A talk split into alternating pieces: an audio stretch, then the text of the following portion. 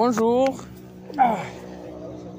Mi nombre es Jules, o Jules, como quieran decirme, y están escuchando Humanianding. El día de hoy estoy con Jaime Jaime, ¿qué? Morales, ¿Cuántos años tienes, Jaime? 70. Oye, Jaime, eh, ¿cómo nos conocimos? Pues mira, te conocí, tendrías dos años, Ajá. ¿Y qué hacía cuando me conociste? chingadera y media. ¿Y por qué me conociste a los dos años? Porque hice una relación muy hermosa con tu papá Ujú, y me permitió visitarle en su casa ujú. y eso pues este, me permitió conocerte. Yeah, yeah. Sí, así de ese tamaño. Muy bien. Sí, Oye, sí, sí. oye, Jaime, si tú pudieses ser, si tú fueses una canción, ¿cuál serías? Una canción, si yo fuese una canción, es complicado, es complicado porque la música es eh, la esencia misma de la vida. Así es. Entonces, eh, ¿Cómo, perdóname que te interrumpa, ¿cómo llegaste a esa conclusión? eh, porque la historia nos ha enseñado que, que hasta los más, los eh, aborígenes más eh, crueles se les conquistó con música.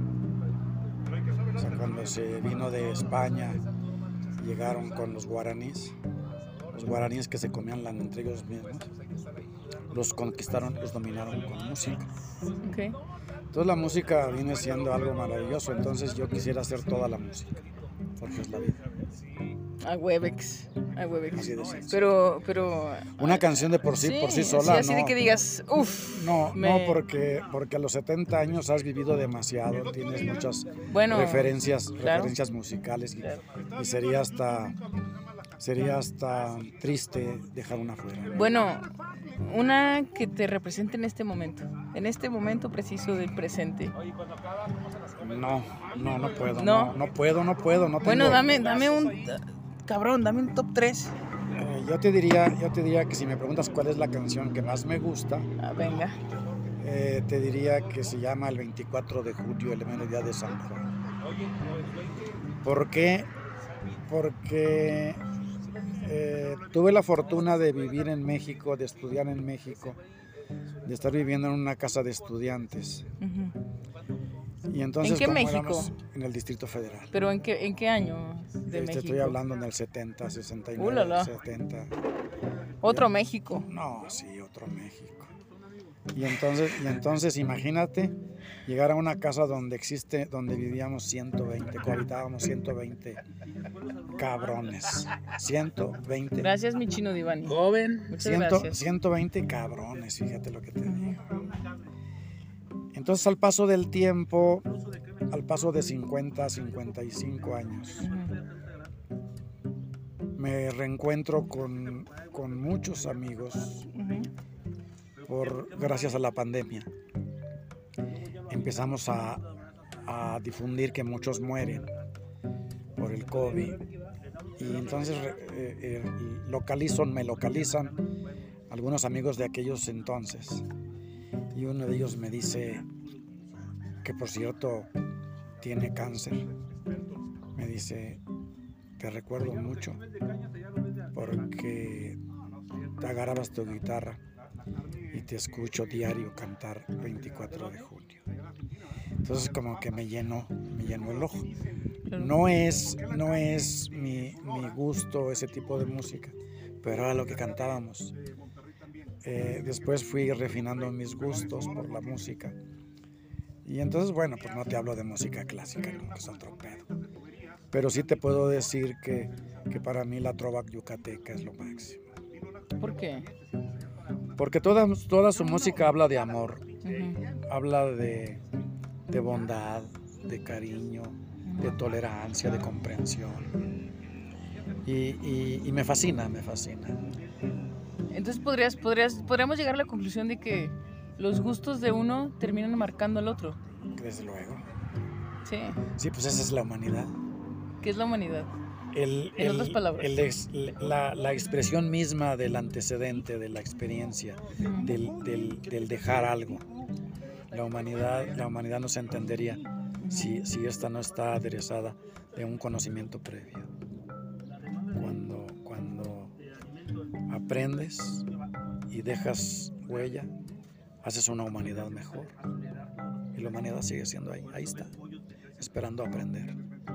Es una, es una búsqueda constante, el aprendizaje de la humanidad. Claro, claro. Oye, Jaime, eh, ¿podrías darme tu top 3 de, tener una vida humana? De, ser humano, ¿cuál es tu top 3 de, de estar vivo? De ser un Híjole, ser humano. A mí, a mí, a mí me ha dado la, la- la vida, no te diría que Dios porque no soy muy creyente, pero a mí me ha dado, a mí me ha dado la vida muchas oportunidades de disfrutarla. ujú, En 1968 y en 1971 ujú, estuve a tres pasos de morir. ¿Por qué? porque cuando se dio en el 71 el, el, el halconazo, estaba yo metido exactamente en medio de lo que era toda la matazón. Entonces logro, logro zafarme y camino sobre la acera. Iba ¿Cómo yo- lograste zafarte? Eh, no sé, no sé, yo creo que es un instinto, ¿Nos podrías platicar? un instinto de sobrevivencia. qué- por favor, platícanos qué estabas haciendo.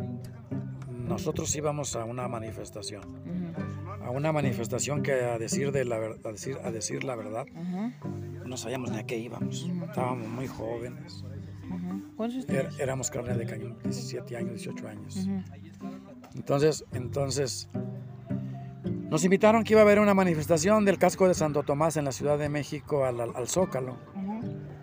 Y entonces, este, esto fue a las 4 de la tarde. Y de repente, todo se, todo se acabó. Empezaron a, a matarnos, a masacrarnos. Este, yo logré pasar, salir, salir de eso. Pero cuando iba, sobre la, cuando iba sobre la acera, ya para salir de todo el desorden que estaba, de toda la matazón que se estaba dando. Decir matazón es decirte matazón. O sea, ver a la gente como que ya muerta a un lado y a otro. Entonces iba yo caminando y adelante de mí iba un joven que yo creo que ni estudiante era. En eso, en la esquina estaba un, un halcón y lo agarra y lo sube al camión. Oye, ¿qué es un halcón? Eran guardias blancas, eran, eran, eran militares, paramilitares que estaban, que estaban eh, eh, capacitados para matar jóvenes estudiantes. ¿Y por qué? Porque, porque venimos de, en aquel entonces, en el 70, estábamos, estábamos a 50 años de haber, de haber consumado una revolución, una, una revolución. Y entonces todos los que nos mandaban, los que, los que decían que, que eran dueños del gobierno, se sentían dueños del país, y entonces eh, no, no, había, no había tolerancia para el estudiantado, Oye, ¿tú- para los y, tú, y tú jóvenes. qué sentías? O sea, cuando, cuando veías a la gente morir a tu lado, ¿qué, qué, qué sentías? Sentí ganas de tener un arma. ¿Sí? Es la primera vez, creo que la primera y la única vez que ¿Para qué? para matar al que estaba matando a mis amigos, a mis amigos estudiantes. Sentí tantas ganas de tener un arma. Cuando iba yo, cuando iba yo llegando a la esquina, ese joven fue, fue, fue capturado por ese tipo que medía como dos metros. Ujú. Lo sube al camión y veo cómo lo mata. Yo iba a tres pasos atrás de él. Quiere decir que si no va ese hombre, yo estuviera muerto. Esa fue la primera, la primera experiencia de consciente de, de- de vida. De, de saber que estás vivo. de oportunidad de vida. Ajá. Te quiero platicar la, la última, que hace 10 hace 10 años eh, me dio influenza. Estuve en coma, estuve en coma un mes. Este, todos los doctores ya lo decían que yo me moría, tenía, que no era recuperable. Todos los días, durante 30 días. ¿Y tú qué sentías? No, yo estaba dormido. Ah, ah sí. Yo, yo estaba en coma. Ujú. Mejor, ¿qué sentiría mi esposa, que era la que lloraba y ¿Y, sufría? ¿Y qué sentía? No, pues debe haber sentido la muerte. ¿Le has preguntado? Sí, ¿Y qué te dice? no hemos podido platicar abiertamente todavía. Después de 10 años, todavía existe una barrera de dolor que, que no. ¿Por qué la gente pone barreras, Jaime? Porque le permite, le permite no sufrir. No queremos sufrir los seres, los seres humanos. Y entonces ponemos barreras. Pero yo creo que tenemos que brincarlas porque, Exactamente. porque hay que disfrutarlo. el Exactamente. Yo, Así es. yo, yo lo disfruto mucho porque estoy vivo. Y la pregunta es esa, Sí, la que tú me hacías. sí. Yo disfruto mucho mi vida porque he tenido la fortuna de, de tener grandes amigos. Muchos amigos, muchos amigos. Todo el mundo dice que los amigos se cuentan con los dedos de las manos porque son pobres de amigos. Sí, así es. Yo no. Porque yo, yo hablo por teléfono. Yo no me limito y más ahora que es barata la, es gratis casi la, Sí. las llamadas. Yo no entiendo por qué el pinche WhatsApp lo traen a rajatabla, Texteando que no saben ni escribir, Ajá. nada más demostrando ignorancia y, y falta de redacción. Y bueno, Ajá. entonces es más hermoso oír la voz. Clara. Es más hermoso decirle te quiero, te extraño, eres un buen amigo. Yo creo que eso es lo mejor que hay en esta vida. Y entonces, vivir, vivir oportunidades te hace más rico, más. Y, y rico, y rico no me refiero a tener recursos, es a tener amigos. Así es. Rico, rico, ser rico es carecer de necesidades.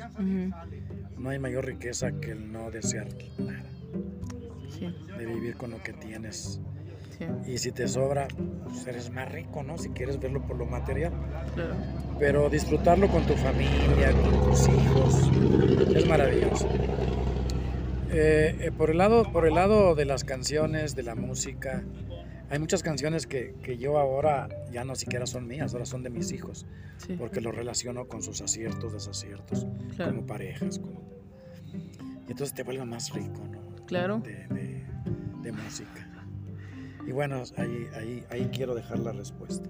Oye, me encanta que hables de tus hijos. ¿Me podrías decir cuál sería una guía rápida de ser padre? Ser padre. Dejarte ser padre.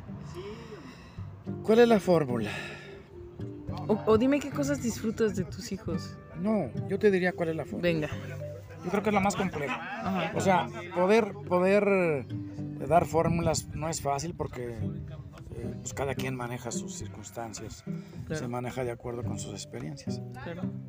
Pero yo creo que la mayor, el mayor éxito de, de- de tener un hijo bien educado es darle la libertad. ¿Por qué? Porque cuando le das libertad, le permites hacer lo que él quiera, con una serie de limitaciones, desde luego, de, de- de compromisos, de metas. Y entonces, eh, si él, si, eh, si tú le dices a un hijo, estas son mis obligaciones como padre, tus obligaciones estas son como hijo, vamos a combinarlas para que tú seas un exitoso hijo, un éxito profesional, lo que tú quieras. Y ahí empiezas a ponerle las metas de vida. ¿Qué quieres ser cuando termines, cuando tengas 12 años? Cuando tengas 12 años quieres por lo menos terminar la primaria. Es tu primera met- meta. Pinche meta pinchurrienta. Ajá. Pero es la más hermosa. Sí. ¿Por qué? Porque nada te preocupa. Ajá. Disfrutas todo. Si, si hay o no hay, pues ni cuenta te das. O sea, Ajá. como que vives en el limbo, ¿no? Es la, es la edad más hermosa. Luego sigue ya cuando empiezas a tener conciencia de las cosas, que es la secundaria, es otra meta. Y entonces son metas educativas y de, todo tipo de metas hay que darles a los hijos. Oye, perdón que te interrumpa, pero quiero saber en qué momento hablas de, de- de ser consciente en la secundaria. ¿Cómo sabes que... ¿En qué momento tú empezaste a ser consciente? Yo, yo, yo vengo de, de una serie de, de pruebas de vida muy crueles. Ujú, Yo tenía 12 años ujú. y mi padre se muere. ¿Qué le pasó? Un infarto. Se infarta cuando él cumple 50 años. Ujú. Lo siento. Seis meses antes, seis meses antes, yo le había dicho a mi papá que yo no iba, que yo ya no iba a estudiar, que yo me iba a dedicar a trabajar en su negocio, que era la, la- lavarrotes. Ujú. Me regañó, dijo que no, que yo tenía que estudiar. Cuando él se muere, yo recuerdo como si lo estuviera viviendo ahorita. Yo repetía, yo tengo que estudiar porque mi papá me dijo que yo tenía que estudiar. Yo tengo que estudiar porque mi papá me dijo que yo tengo. Eso me lo repetí, no sé cuántas veces. Sería todo el tiempo hasta que lo enterramos. Adquirir un compromiso con un muerto es lo peor que puede haber y te genera una conciencia. Claro, Cruel, cruel, cruel. claro. Y entonces todo te da miedo. Porque tú no puedes aventarte al mundo, al ruedo, si crees que puedes fracasar, porque tú no le puedes dar explicaciones a un muerto de por qué fracasaste, ¿no? Entonces está de la chingada. Dices, no mames. ¿Quién te manda, Jaime? ¿Eh? ¿Quién te manda? No, no, no, estoy jugando, estoy jugando. Venga, continúa. ¿Cómo que quién me manda? No, pues, o sea, es... ¿Eso eh, me dices quién te manda? O... Sí, sí, sí, o sea, o sea, es un chiste. Ah, ok. Jaimito, Es un chiste. Y entonces, y entonces termino la secundaria y por mi inseguridad, falta de recursos, no me voy a estudiar. Me quedo y trabajo por ahí. Un maestro me dijo, a ver, venga, ¿por qué no se fue a estudiar? Me dice, le dije, maestro, no me fui a estudiar porque pues tengo miedo a fracasar. ¿Y por qué tiene miedo a fracasar? Pues es que mi papá cuando se murió, bla, bla, bla, bla. Y tengo miedo de quedar ma- mal con él. Y me dijo, lo espero en mi casa el sábado y el domingo a las 11 de la mañana. A Webex. Me enseñó en seis meses todo el álgebra de Baldor. Todo Ah, el libro. perro. todo el libro. Todo. Cuando terminamos me dio una palmada en la espalda y me dijo, ya váyase. Oye, ¿cómo se llama ese maestro? Acaba de morir hace poco, Anselmo Bustos Torres. ¿Y, y lo, lo, lo viste después de? Sí, ¿Y qué le dijiste? ¿O qué le dice? ¿Qué le enseñé, le enseñé yo a él cálculo diferencial e integral. Era el hombre más orgulloso Pues claro, de mí. Pues claro, mi Jaimix. Y, y luego, y luego cuando regreso, regreso con, con una posición muy alta en el gobierno del estado. o sea, ¿Qué, qué posición? Presúmenos. delegado de educación. Ah, estado. perro. Sí. Ah, perro. Entonces, ¿Por cuánto tiempo, mi Jaimix? Como, como cinco años. ¿Y cuántas cosas hiciste en, en ese lugar? Platícanos, por favor. Deleítanos. Ay, simplemente, Simplemente que... ay, no luchar contra la ignorancia. ¿Sí? ¿Con- Cuando acabas, quién? cuando acabas por decir, Ajá. para que la educación funcione en México hay que matar a todos los maestros, porque quererlos formar no se deja, o reformar no se deja. Pero gracias a los maestros, este, aquí estamos, o sea, gracias a un maestro yo Claro. fui un profesionista, Así como son. independientemente, o sea, era lo Sí, que había. Sí, sí, claro. era lo que había. Pero los maestros son para mí el, el mejor recurso que hay, el mejor medio para salir adelante. ¿Tú eres maestro? ¿Tú fuiste maestro? Sí, ¿Qué fue lo que más te gustó de ser maestro? eh, no ser maestro. Ay, yo también. Yo, Yo estoy yo- igual. yo fui muy, muy desordenado como alumno. Yo también. y yo decía, si yo me encuentro un cabrón que sea como yo, lo mato. Entonces dije, mejor no soy maestro. Y, y y- y precisamente por, Por respeto, dos. por respeto a, a eso no fui maestro. No, sí, sí di clases mucho tiempo, qué? lados. Eh, te voy a dar un, un dato muy interesante. Venga. Cuando terminé la vocacional, que era el último año, a mí me tocó el último año de, do- de- la última vocacional de dos, de dos años. Después el siguiente año fue de tres años la, la vocacional. Cuando terminé, cuando terminé, fíjate, la vocacional, Ujú. me, me llevaron a dar clases a la Escuela Superior de Comercio y Administración en el Politécnico. Yo estudié en el Politécnico y di clases de lógica matemática. ¿Y qué tal? No, pues una experiencia maravillosa, pero, pero muy cruel porque yo, yo era muy buen matemático, pero no sabía de lógica. Entonces tuve que meterme como 10, 15 libros en, en una semana. Y, ¿Te gusta leer, Jaimito? sí, desde luego. Me ¿Cuál es- gustaba cuál es- ya. cuál- cuál es Ya. Un libro que te haya gustado. Muchísimo. El último Patria. ¿De qué se trata? No lo conozco. Historia. historia de México, de, de Taibo II. Son tres volúmenes, he leído apenas uno. Pero, pero libros, libros, eh, no, pues es Frank Kafka, Metamorfosis. Uh, la, la, la, la, la. Eh, no, pues muy loco, pues era lo que nos enseñaban. Claro. Era lo que nos enseñaban. Este, y luego por ahí alguien se sentía muy chingón porque dijo que había leído a Hugo Mandino, el vendedor más, más grande del mundo. Y no mames, cabrón. ¿Cómo vender? no?" Ajá. Y, y bueno, de Juan Salvador Gaviota, por ejemplo, eh, eh, el libro de, de Gaviota, ¿no? que, es, que es maravilloso. El Principito. Oye, regresando, regresando a tu, a tu paternidad. eh, tú me dices que hay que ser Libre, libres. Libres. Darle la libertad. no, educar para la libertad. Exactamente. Di- Dime, dime acciones concretas. Porque. Te dije, porque, una, te dije una, o sea, los compromisos, las obligaciones Claro, de cada claro, quien. Sí. Si tú cumples, yo cumplo. Si Claro. yo, yo voy a cumplir, tú también vas a Claro, cumplir. claro. No es opcional. Oye, ¿y tus hijos qué te decían? Que porque nunca les decía que no. Mi hija me reclamó un día. Oye, papá, ¿qué tú nunca me vas a decir? ¿Y tú qué le dijiste? Pues si quieres te digo no. Porque, papá, voy a ir a una fiesta. ¿Me dejas ir? Digo, no me pidas permiso, hija. Tú ve, nada más avísame dónde estás. Mí nunca me A. Webex. A Webex. Pues si, si, si vienes y yo veo que te matas toda la pinche noche, Claro, eh, como loca, claro. y, y- y vienes con excelentes calificaciones, yo, ¿cómo te voy a pedir? Te, voy, te voy a limitar. Claro. No, hija, te lo mereces eso y más. Luego me decía, papá, este, vas a terminar este curso, este semestre, y me voy a poner una parranda con mis amigas. Me invitan, les decía. O sea, invítenme. Sea, ¿Y ¿Te invitaban? Sí, Qué chido. hasta la fecha, hasta la fecha. Así como- Claro, claro. Así como estás con tu papá, yo lo hago. Claro. Lo, lo hago y lo hice. Claro. Ahora ya menos, ya casi lo tomo por, por lo mismo. Porque no tengo ganas, o sea, Claro. porque sí tengo ganas, pero como que no me, no, no me, no me da comezón, o sea. Y si no te da comezón, ¿para qué te rascas? Claro, claro. Y entonces, y entonces hoy, hoy platicaba en la mañana el desa- en el desayuno con dos de mi, mi hija y mi hijo, el más chico. Ajá.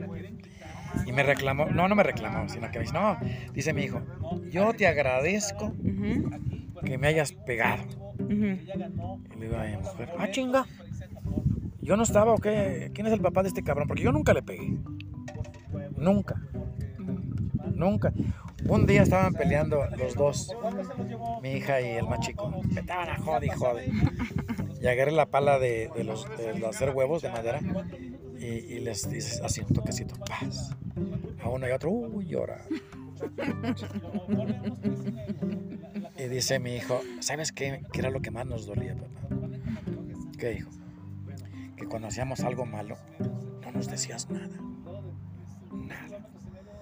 Agarrabas, dabas la media vuelta y te encerrabas. Era, eso duele, dice, eso, eso es lo peor que le puedes hacer a un hijo. ¿Por qué? Pues se, debe, se debe de sentir de la chingada, ¿no? Dice, si no, me- si, que ya no me, si, si no me pegas es porque no me quieres, ¿no? Ujú. O sea, como Sí, que no, sí. ¿verdad? Mira, mira, yo, yo en mi caso, eh, cuando, cuando yo la cagaba, mis papás simplemente me, me- en, en- en- en su momento me pegaron, más chico me pegaron. Y luego mi papá decía que no me pegaba, que nunca nos había pegado y así de, ah, no, cabrón, acepta su acepta tu realidad, jefe. No, pues además es parte del negocio, ¿no? Exactamente. Tampoco le tenían por qué reclamar. Pero, pero hoy en día, cuando mi papá algo no, le, algo no le gusta, algo le molesta, me lo dice con todas sus palabras y, justo, tiene razón. La indiferencia es lo que más duele, definitivamente, definitivamente. Entonces, concuerdo con tu hijo, sí. Pero, pero ¿tú por qué, por qué hacías eso?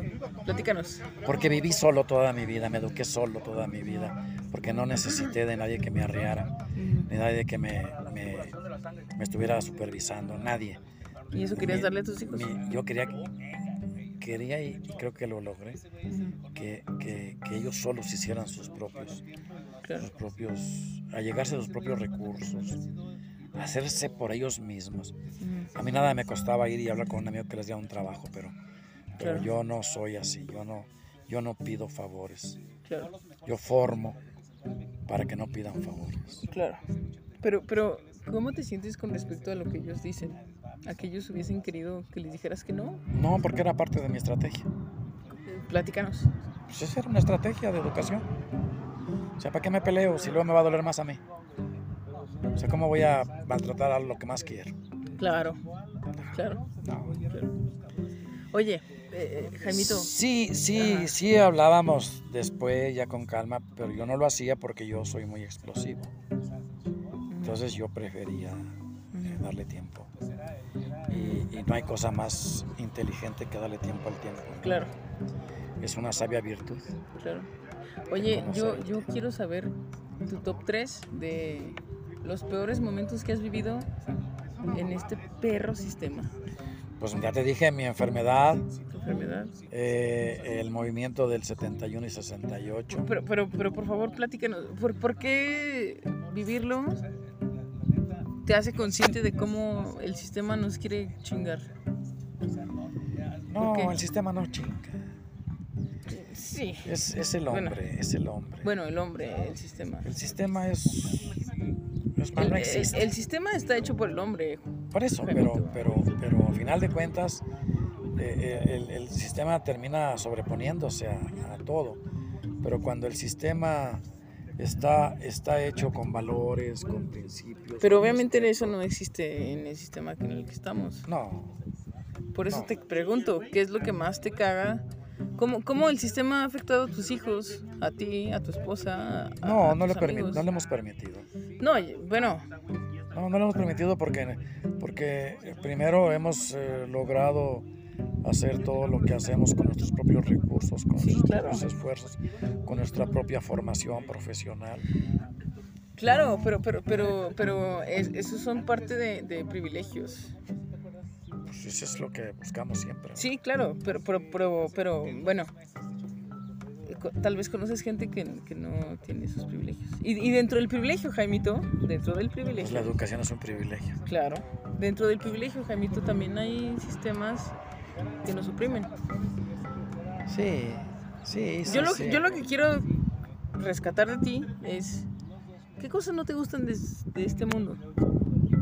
¿Qué cambiarías tú? Sí, venga, venga. ¿Qué cambiaría de Venga. este Ujú, al clero, Sí. las religiones? ¿Por qué, mi? Te- la historia nos ha demostrado que, que lejos de ayudar, este, Claro, claro, reprimen, por supuesto. matan. Nosotros mismos ahorita estamos viviendo toda una andanada de, de agresiones hacia nuestro país.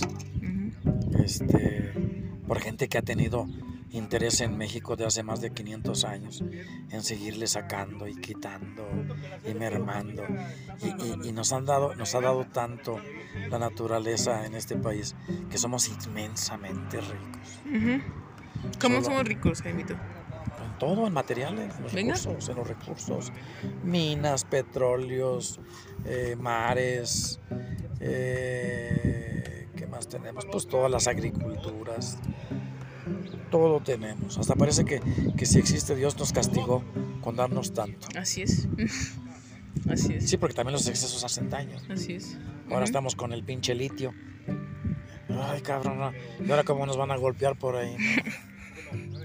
En fin, en fin. Cambiar esto, no, no, no, sería muy pretencioso, sería muy sublime, muy, no sublime mejor, muy soberbio, ¿no? Ujú. Para cambiar, no, no, no, cambio, yo cambio mi entorno, yo cambio Exactamente. nada más y eso va. y si ¿Por todo- qué? ¿Por qué, si ¿Por todo- qué es si todo- importante cambiar Pues porque solo tu pues, es lo entorno? que te toca. Exactamente. No hay más, o sea, Chingada madre. pues, Claro. Lo otro, lo otro es, te digo, entrar en una soberbia de que Exactamente. son jaladas. ¿Cómo te diste cuenta de eso? Pues por mi incapacidad de ser humano, ¿no? A huevo. ¿Para qué le va el pendejo? Exactamente. A, a mis 70 años tengo lo que tengo y, y ya valió madre, ¿no? Ya de aquí en adelante es bajadita. Sí. Yo hago demasiado porque me encanta producir y ser útil, pero, pero soy productivo, estoy vigente, Claro, trato de actualizarme, claro. Pero Sí. pues no más, o sea, ya me canso. Donde te, donde te toca. Sí, Ya, sí, O sea, claro. que ¿qué te gustaría que más del universo? Pues las nubes o las estrellas. No, A huevo, no, yo claro. cambio- lo único que puedo cambiar es el color de mi carro y, Claro. y ya. y, y eso está Claro. caro, cabrón. Claro, claro. Oye, Jaimito, eh, ¿qué es vivir? ¿Qué es vivir? ¿Qué es vivir? Pues levantarte en la mañana, disfrutar de un buen café. Ah, Webex. ¿Qué, qué, qué café tomas? Eh, pues no le hace que sea café del que venden en el ¿Pero mundo. cuál es tu favorito? Pues no. No, no, no, no, no, no, no ¿Con soy. que sea café? No soy. Ay, Juanito. No, en serio, en, en serio, en serio, no. Yo sea. no, yo no me caso con marcas, Nico. No, pero hay cosas que... No, pues me mandan, me mandan un- tengo un café colombiano que consigo mucho. Ah, pues y- y- pero no es mi gusto, o sea, ya, ya, ya. o, o me mandan ca- café de, de, de Veracruz. Ahí tengo una- amigos que me mandan eh, ciertas bolsitas a veces de café. Café de, se llama el pueblo. Ay, se me fue el nombre. Pero no, no soy así de, de ¿Con que sea café? que sea café y disfrutarlo temprano. Ok.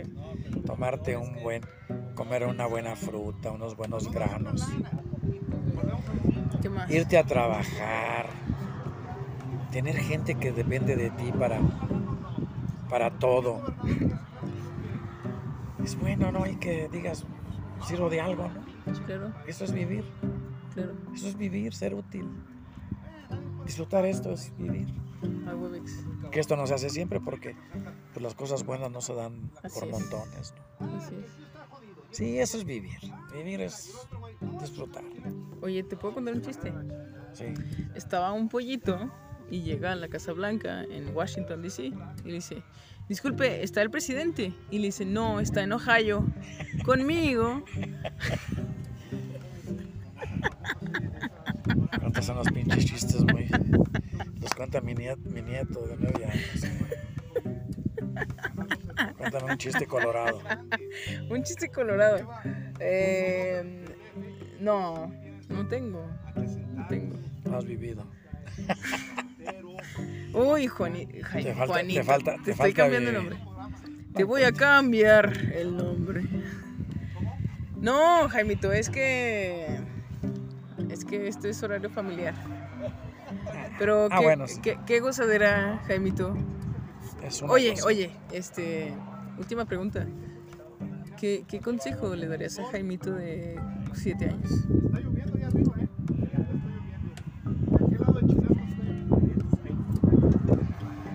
Que sea como fue. Nada más.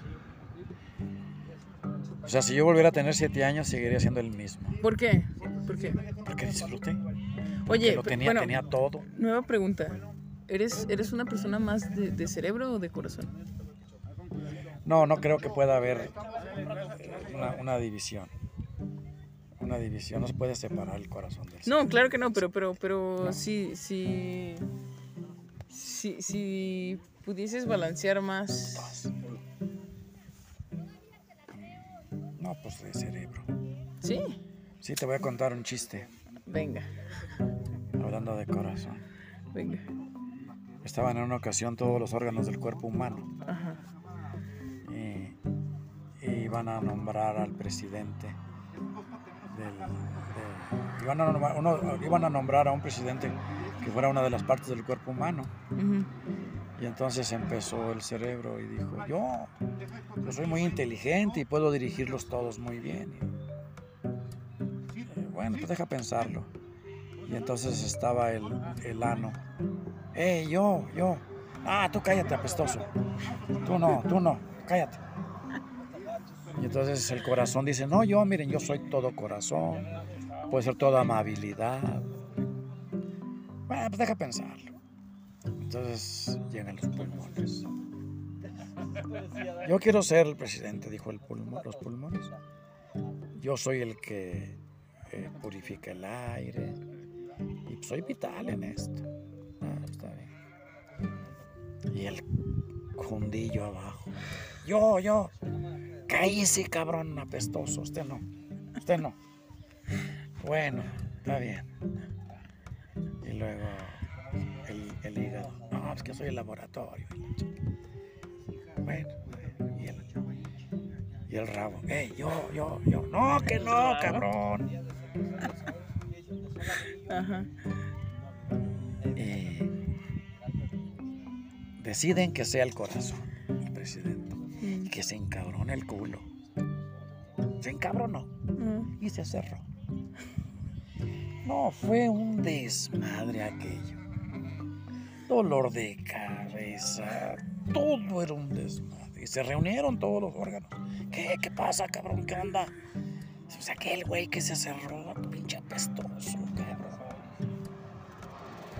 qué hacemos? Vamos dándole chance de que sea el jefe un rato, ¿no? ¿Quién es el jefe? El culo. El jefe es culo. Tú me preguntaste.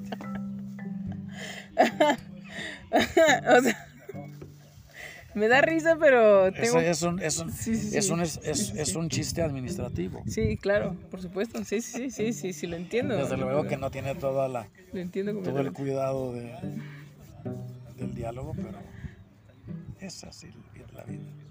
Por eso es que es corazón o mente. Nah, el culo. Jaimito, Ah, qué honor padre. ser un humano, un ser humano al lado de otro ser humano. Muchas, eso.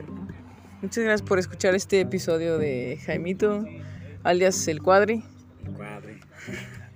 Pues ojalá y puedas este, editarlo porque está mucha chingadera. No, no, así, así como es, así la gente lo escucha. Muchas gracias por escuchar Humanianding desde... ¿Dónde estamos, Juanito? Juanito, Jaimito, ¿dónde estamos? Sepa la chingada. Sepa la chingada, ¿no? Pero, pues bueno, Estamos lejos. qué gozadera, qué gozadera. Muchas Estamos lejos. gracias por escuchar Humanianding. Hasta aquí el episodio de Jaimito.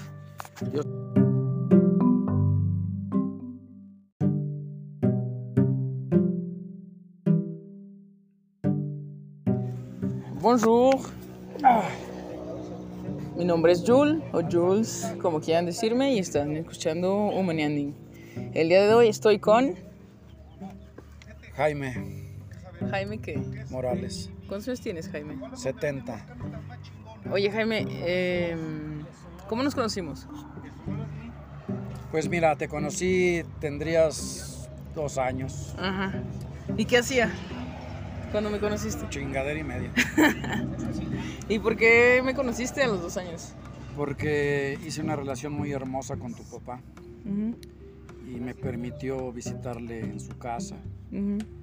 Y eso pues este, me permitió conocerte. Yeah, yeah. Sí, así de ese tamaño. Muy bien.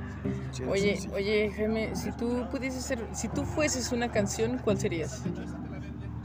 Una canción, si yo fuese una canción,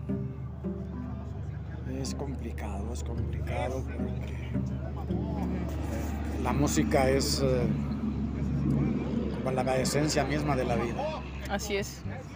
Entonces, eh, ¿Cómo, perdóname que te interrumpa, ¿cómo llegaste a esa conclusión? eh, porque la historia nos ha enseñado que, que hasta los más, los eh, aborígenes más eh, crueles se les conquistó con música. O sea, cuando se vino de España, llegaron con los guaraníes, los guaraníes que se comían la entre ellos mismos, los conquistaron, los dominaron con música. Ok. Entonces la música viene siendo algo maravilloso, entonces yo quisiera hacer toda la música, porque es la vida. A Webex. A Webex. Así de. Pero, pero. Una canción de por sí, por sí sola, así no. de que digas, uff. No, me- no, porque, porque a los 70 años has vivido demasiado, tienes muchas Bueno, referencias, claro. referencias musicales y, Claro. y sería hasta sería hasta triste dejar una fuera. Bueno, una que te represente en este momento. En este momento preciso del presente. No, no, no puedo, No. no, no puedo, no puedo, no Bueno, dame, dame un. Cabrón, dame un top 3. Eh, yo te diría, yo te diría que si me preguntas cuál es la canción que más me gusta, Ah, venga. eh, te diría que se llama el 24 de julio, el día de San Juan. ¿Por qué? Porque eh, tuve la fortuna de vivir en México, de estudiar en México, de estar viviendo en una casa de estudiantes. Y entonces, ¿En qué México? en el Distrito Federal. ¿Pero en qué, en qué año de Este, México? estoy hablando en el 70, 69, Ulala. 70. Otro México. No, sí, otro México. Y entonces, y entonces imagínate llegar a una casa donde existe, donde vivíamos 120, cohabitábamos 120 cabrones. 120. Gracias, mi chino Divani. Joven. Muchas gracias. 120 cabrones, fíjate lo que te digo. Entonces al paso del tiempo, al paso de 50, 55 años, me reencuentro con, con muchos amigos por, gracias a la pandemia. Empezamos a, difundir que muchos mueren por el COVID. Y entonces eh, eh, localizo, me localizan algunos amigos de aquellos entonces. Y uno de ellos me dice que por cierto tiene cáncer. Me dice, te recuerdo mucho porque te agarrabas tu guitarra y te escucho diario cantar 24 de junio. Entonces como que me llenó, me llenó el ojo. No es, no es mi, mi gusto ese tipo de música, pero era lo que cantábamos. Eh, después fui refinando mis gustos por la música.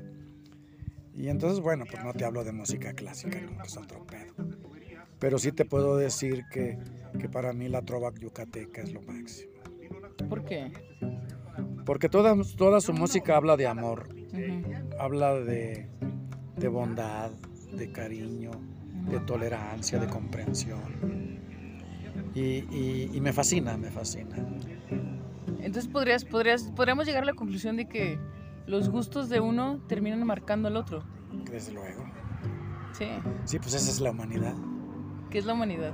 El- En el- otras palabras. el ex- la, la expresión misma del antecedente, de la experiencia, del- del dejar algo. La humanidad, la humanidad no se entendería si, si esta no está aderezada de un conocimiento previo. Cuando, cuando aprendes y dejas huella, haces una humanidad mejor. Y la humanidad sigue siendo ahí, ahí está, esperando aprender. Es una, es una búsqueda constante, el aprendizaje de la humanidad. Claro, claro. Oye, Jaime, eh, ¿podrías darme tu top 3 de, de tener una vida humana? De, de- de ser humano, ¿cuál es tu top 3 de, de estar vivo? De ser un Híjole, ser humano. A mí, a mí, a mí me ha dado la, la- la vida, no te diría que Dios porque no soy muy creyente, Ujú, pero a mí me ha dado, a mí me ha dado la vida muchas oportunidades de disfrutarla. En 1968 y en 1971 ujú, estuve a tres pasos de morir, ujú. ¿Por qué? porque cuando se dio en el 71 el, el, el halconazo, Ujú, estaba yo metido exactamente en medio de lo que era toda la matazón. entonces logro, logro zafarme y camino sobre la acera. Iba ¿Cómo yo- lograste zafarte?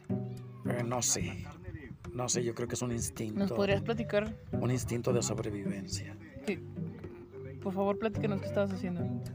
Nosotros íbamos a una manifestación, a una manifestación que a decir, de la, a decir, a decir la verdad, no sabíamos ni a qué íbamos. Estábamos muy jóvenes, ujú. ¿Cuántos años Er- éramos carne de cañón, 17 años, 18 años.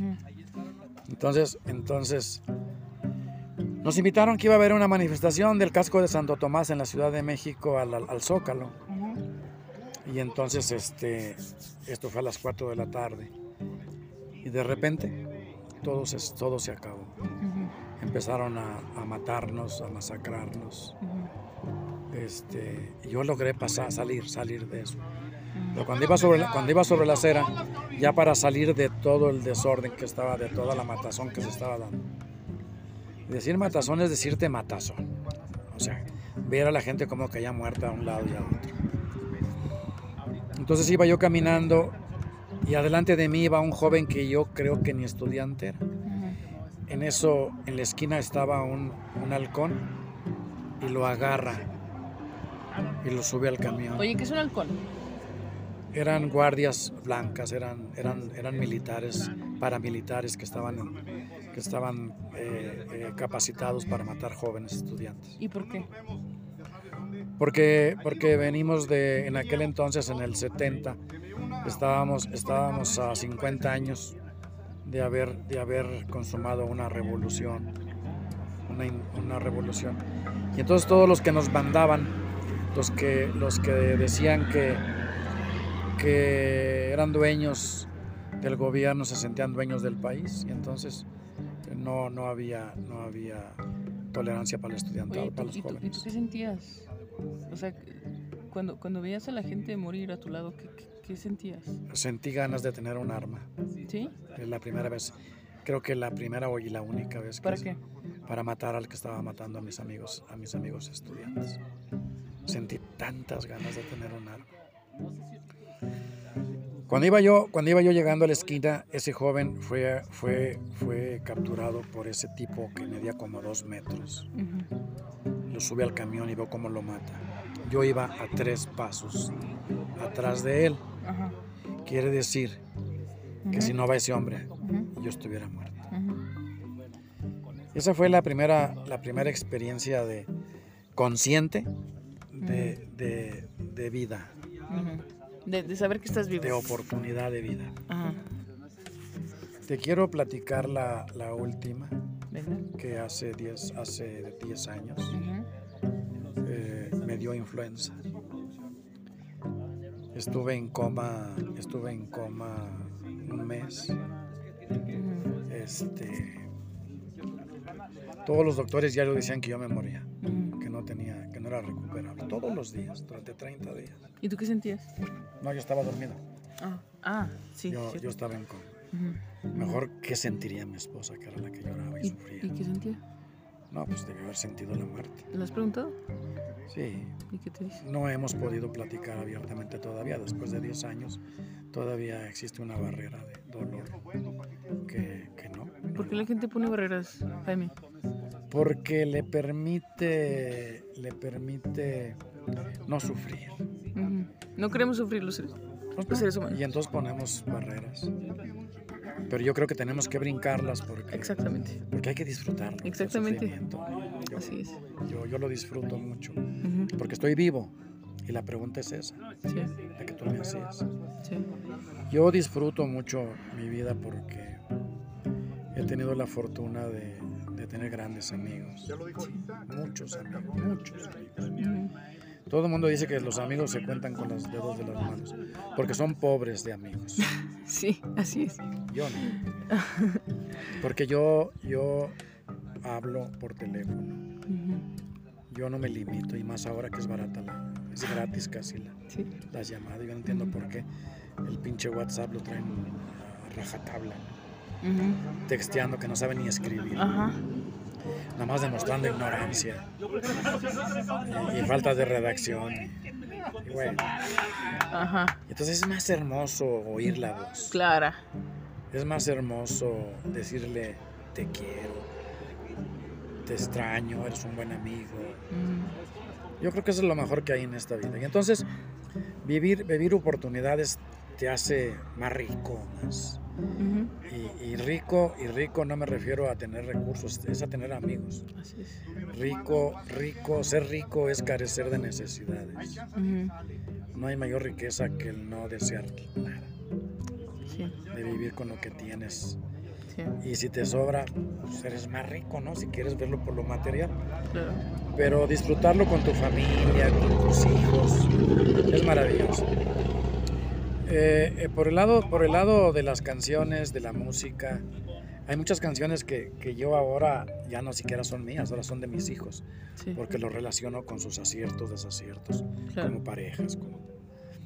Y entonces te vuelve más rico, ¿no? Claro. De, de- de música. Y bueno, ahí, ahí, ahí quiero dejar la respuesta. Oye, me encanta que hables de tus hijos. ¿Me podrías decir cuál sería una guía rápida de ser padre? Ser padre. Dejarte ser padre. ¿Cuál es la fórmula? O, o dime qué cosas disfrutas de tus hijos. No, yo te diría cuál es la fórmula. Venga. Yo creo que es la más compleja. Ajá. O sea, poder, poder eh, dar fórmulas no es fácil porque eh, pues cada quien maneja sus circunstancias, se maneja de acuerdo con sus experiencias. Claro. Pero yo creo que la mayor, el mayor éxito de, de- de tener un hijo bien educado es darle la libertad. ¿Por qué? Porque cuando le das libertad, le permites hacer lo que él quiera, con una serie de limitaciones, desde luego, de, de- de compromisos, de metas. Y entonces, eh, si él, si, si tú le dices a un hijo, estas son mis obligaciones como padre, tus obligaciones estas son como hijo, vamos a combinarlas para que tú seas un exitoso hijo, un éxito profesional, lo que tú quieras. Y ahí empiezas a ponerle las metas de vida. ¿Qué quieres ser cuando termines, cuando tengas 12 años? Cuando tengas 12 años quieres por lo menos terminar la primaria. ¿no? Es tu primera met- meta.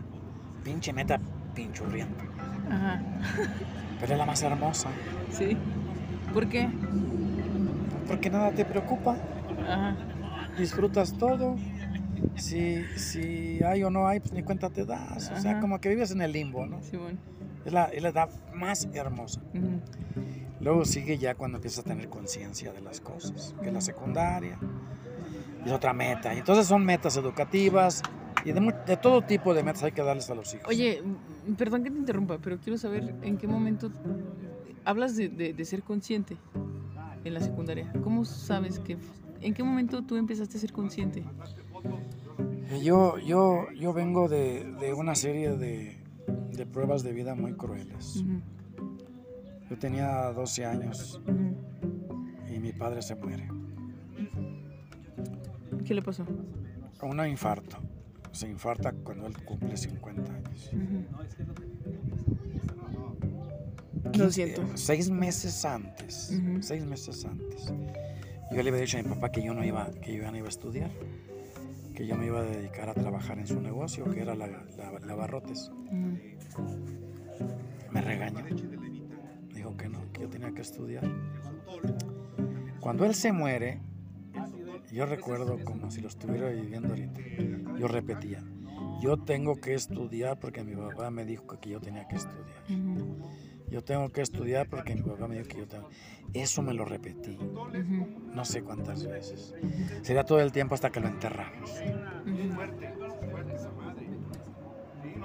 Adquirir un compromiso con un muerto es lo peor que puede haber y te genera una conciencia. Claro, Cruel, cruel, cruel.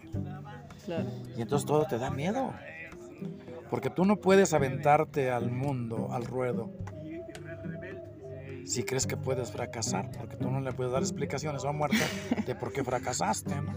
Entonces está de la chingada. Dices, no mames. ¿Quién te manda, Jaime? ¿Eh? ¿Quién te manda? No, no, no, estoy jugando, estoy jugando. Venga, continúa. ¿Cómo que quién nos manda? No, pues, o sea, es... ¿Eso eh, me dices quién te manda? O... Sí, sí, sí, o sea, o sea, es un chiste. Ah, ok. Jaimito, Es un chiste. Y entonces, y entonces eh, termino la secundaria y por mi inseguridad, falta de recursos, no me voy a estudiar. Me quedo y trabajo por ahí. Un maestro me dijo, a ver, venga, ¿por qué no se fue a estudiar? Me dice, le dije, maestro, no me fui a estudiar porque pues tengo miedo de fracasar. ¿Y por qué tiene miedo de fracasar? Pues es que mi papá cuando se murió, bla, bla, bla, bla. Y tengo miedo de quedar ma- mal con él.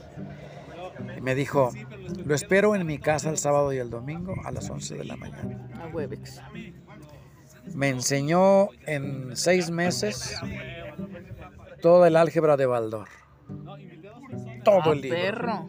Todo el libro. Todo. Cuando terminamos me dio una palmada en la espalda y me dijo, ya váyase. Oye, ¿cómo se llama ese maestro? Acaba de morir hace poco, Anselmo Bustos Torres. ¿Y, y lo, lo, lo viste después de? Sí, ¿Y qué le dijiste? ¿O qué le le enseñé, le enseñé yo a él cálculo diferencial e integral. Era el hombre más orgulloso Pues claro, de mí. Pues claro, mi Jaimix. Y, y luego, y luego cuando regreso regreso con, con una posición muy alta en el gobierno del estado. o sea, ¿Qué, qué posición? Presúmenos. delegado de educación. Ah, perro. estado, sí. Ah, perro. Entonces, ¿Por ento- cuánto tiempo, mi Jaimix? Como, como cinco años. ¿Y cuántas cosas hiciste en, en ese lugar? Platícanos, por favor. Deleítanos. Ay, simplemente, Simplemente que- ay, no luchar contra la ignorancia. ¿Sí? ¿Con- Cuando acabas, quién? cuando acabas por decir, Ajá. para que la educación funcione en México hay que matar a todos los maestros, porque quererlos formar no se deja, o reformar no se deja. Pero gracias a los maestros, este, aquí estamos, o sea, gracias Claro. a un maestro yo Claro. fui un profesionista, Así como son. independientemente, o sea, era lo Sí, que sí, había, sí, claro. era lo que había. Pero los maestros son para mí el, el mejor recurso que hay, el mejor medio para salir adelante. Tú eres maestro. ¿Tú fuiste maestro? Sí, ¿Qué fue lo que más te gustó de ser maestro? eh, no ser maestro. Yo también. Yo, Yo estoy yo- igual. yo fui muy, muy desordenado como alumno. Yo también. y yo decía, si yo me encuentro un cabrón que sea como yo, lo mato. Entonces dije, mejor no soy maestro. Y, y y- y precisamente por, Por respeto, dos. por respeto a, a eso no fui maestro. No, sí, sí di clases mucho tiempo, ¿no? muchos qué? lados. Eh, te voy a dar un, un dato muy interesante. Venga. Cuando terminé la vocacional, que era el último año, a mí me tocó el último año de, do- de- la última vocacional de dos, de dos años. Después el siguiente año fue de tres años la, la vocacional. Cuando terminé, cuando terminé, fíjate, la vocacional, Ujú. me, me llevaron a dar clases a la Escuela Superior de Comercio y Administración en el Politécnico. Yo estudié en el Politécnico y di clases de lógica matemática. ¿Y qué tal? No, pues una experiencia maravillosa, pero, pero muy cruel porque yo, yo era muy buen matemático, pero no sabía de lógica. Entonces tuve que meterme como 10, 15 libros en, en una semana. Y, ¿Te gusta leer, Jaimito? sí, desde luego. Me ¿Cuál es- gustaba cuál es- ya. ¿no? cuál- cuál es Ya. Un libro que te haya gustado. Muchísimo. El último Patria. ¿De qué se trata? No lo conozco. Historia. Historia de México. De, de Taibo II. Son tres volúmenes, he leído apenas uno.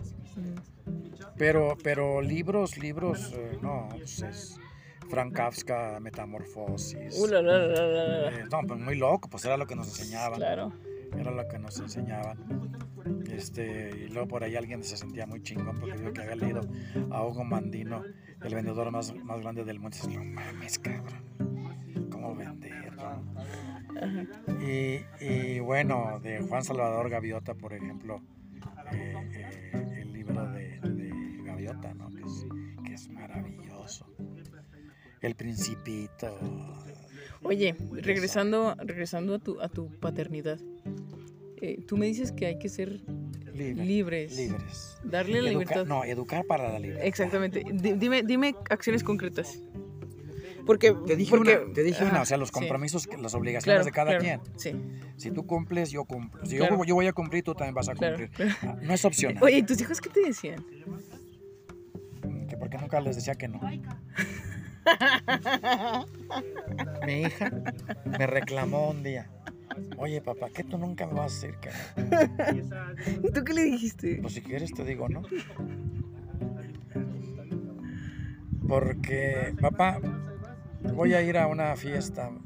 ¿Me dejas ir? Digo, no me pidas permiso, hija. Tú ve, nada más avísame dónde estás. A mí nunca me han. Pues si, si, si vienes y yo veo que te matas toda la pinche noche, Clara. eh, como loca, Claro. y, y- y vienes con excelentes calificaciones, ¿cómo te voy a pedir? Te, Claro. voy, te voy a limitar. Claro. No, hija, te lo mereces eso y Claro. más. Luego me decía, papá, este, papá, terminó este curso, este semestre, y me voy a poner una parranda con mis amigas. Me invitan, les decía. O sea, invítenme. O sea, ¿Y ¿Te invitaban? Sí, Qué chido. hasta la fecha, hasta la fecha. Así como- Claro, claro. Así como estás con tu papá, yo lo hago. Claro. Lo, lo hago y lo hice. Claro. Ahora ya menos, ya casi lo tomo por, por lo mismo. Porque no tengo ganas, o sea, Claro. porque sí tengo ganas, pero como que no me, no, no me, no me da comezón, o sea. Y si no te da comezón, ¿para qué te rascas? Claro, claro. Y entonces, y entonces Hoy, hoy platicaba en la mañana el desa- en el desayuno con dos de mi, mi hija y mi hijo, el más chico. Ajá. Y me reclamó, no, no me reclamó, sino que me dice, no, dice mi hijo, yo te agradezco que me hayas pegado. Y le digo a mi mujer, ah, chinga. ¿Yo no estaba o qué? ¿Quién es el papá de este cabrón? Porque yo nunca le pegué. Nunca, nunca. Un día estaban peleando los dos, mi hija y el más chico. A jode y jode. Y agarré la pala de, los, hacer huevos de madera y, les dices así un toquecito, paz. A uno y a otro, uy, llora. Y dice mi hijo, ¿sabes qué? ¿Qué era lo que más nos dolía, papá? ¿Qué dijo? Que cuando hacíamos algo malo, no nos decías. Nada. Agarrabas, dabas la media vuelta y te encerrabas. Era, eso duele, dice, eso, eso es lo peor que le puedes hacer a un hijo. ¿Por qué? Pues se, debe, se debe de sentir de la chingada, ¿no? Dice, si no, me- si, que ya no me, si, si no me pegas es porque no me quieres, ¿no? O sea, como Sí, que no, sí. ¿verdad? Mira, mira, yo, yo en mi caso, eh, cuando, cuando yo la cagaba, mis papás simplemente me, me- en, en- en- en su momento me pegaron, más chico me pegaron.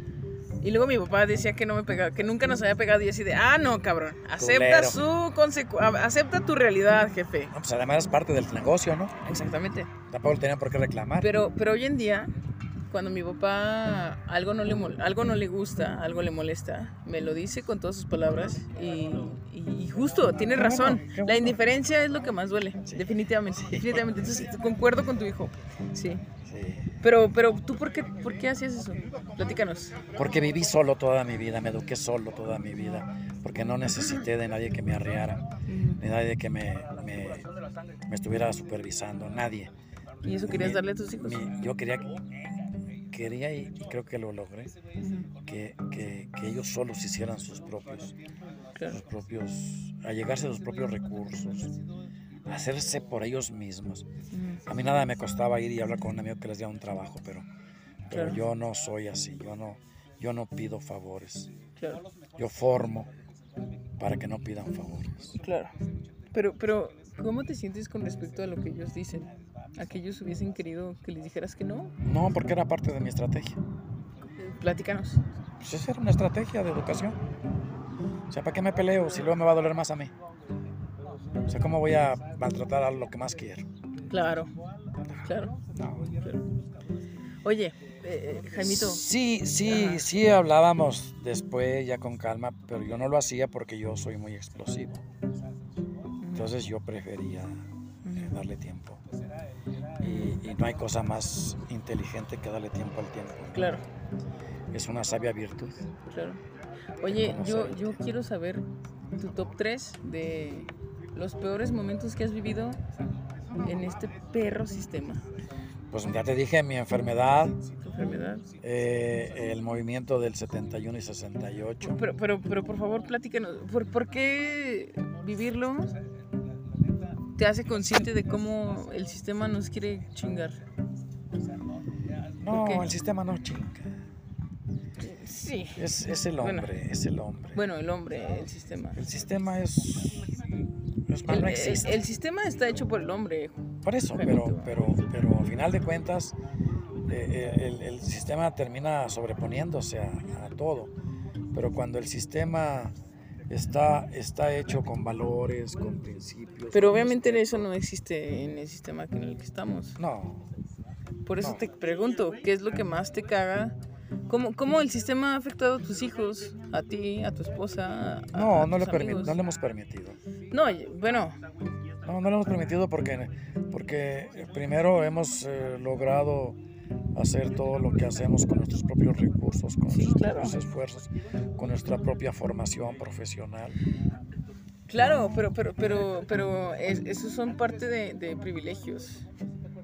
Pues eso es lo que buscamos siempre. Sí, claro, pero, pero, pero, pero bueno, co- tal vez conoces gente que, que no tiene esos privilegios. Y, y dentro del privilegio, Jaimito, dentro del Pues la privilegio, educación es un privilegio. claro, dentro del privilegio, Jaimito, también hay sistemas que nos oprimen. Sí, Sí, sí, Yo lo, sí. yo lo que quiero rescatar de ti es, ¿qué cosas no te gustan de, de este mundo?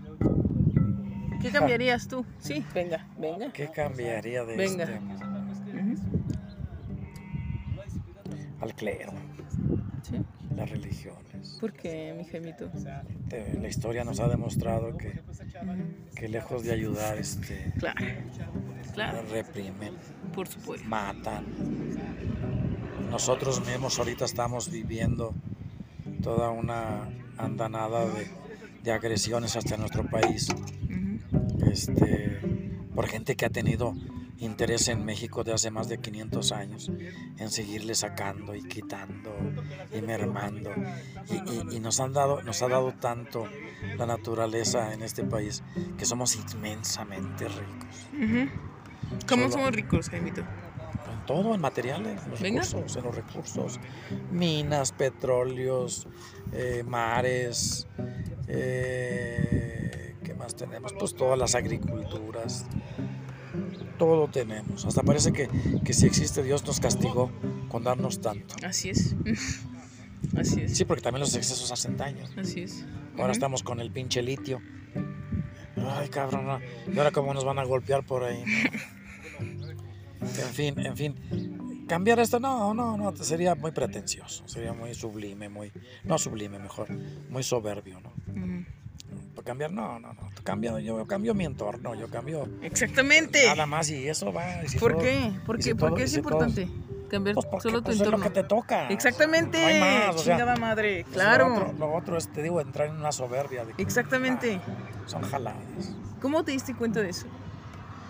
Pues por mi incapacidad de ser humano, ¿no? A huevo. ¿Para qué le va el pendejo? Exactamente. A, a mis 70 años tengo lo que tengo y, y ya valió madre, ¿no? Ya de aquí en adelante es bajadita. Sí. Yo hago demasiado porque me encanta producir y ser útil, pero, pero soy productivo, estoy vigente, Claro, trato de actualizarme, claro. Pero Sí. pues no más, o sea, ya me canso. Donde te, donde te toca. Sí, Ya, sí, o sea, claro. ¿qué te gustaría que más del universo? Pues cabrón. las nubes o las estrellas, no. A huevo. No, yo claro. cambio. Lo único que puedo cambiar es el color de mi carro y, Claro. y ya. y, y eso está Claro. caro, cabrón. Claro, claro. Oye, Jaimito, eh, ¿qué es vivir? ¿Qué es vivir? ¿Qué es vivir? Pues levantarte en la mañana, disfrutar de un buen café. Ah. ¿Qué, qué, qué café tomas? Eh, pues no le hace que sea café del que venden en el ¿Pero mundo. cuál es tu favorito? Pues no, no, no, no, no, no, no, no soy, Aunque sea café. no soy, Ay, Juanito. no, en serio, en, en serio, en serio, no. El Yo no, yo no me caso con marcas, Nico. No, pero hay cosas que. No, pues me mandan, me mandan un- tengo un café colombiano que consigo mucho, Ah, pues. y- y- pero no es mi gusto, o sea, Ya, ya, ya. o, o me mandan ca- café de, de, de Veracruz, Ahí tengo una- amigos que me mandan eh, ciertas bolsitas a veces de café, café de, se llama el pueblo, ay, se me fue el nombre, pero no, no soy así de, de Aunque sea café. que sea café y disfrutarlo temprano. Ok. Tomarte un buen, comer una buena fruta, unos buenos granos, irte a trabajar, tener gente que depende de ti para, para todo.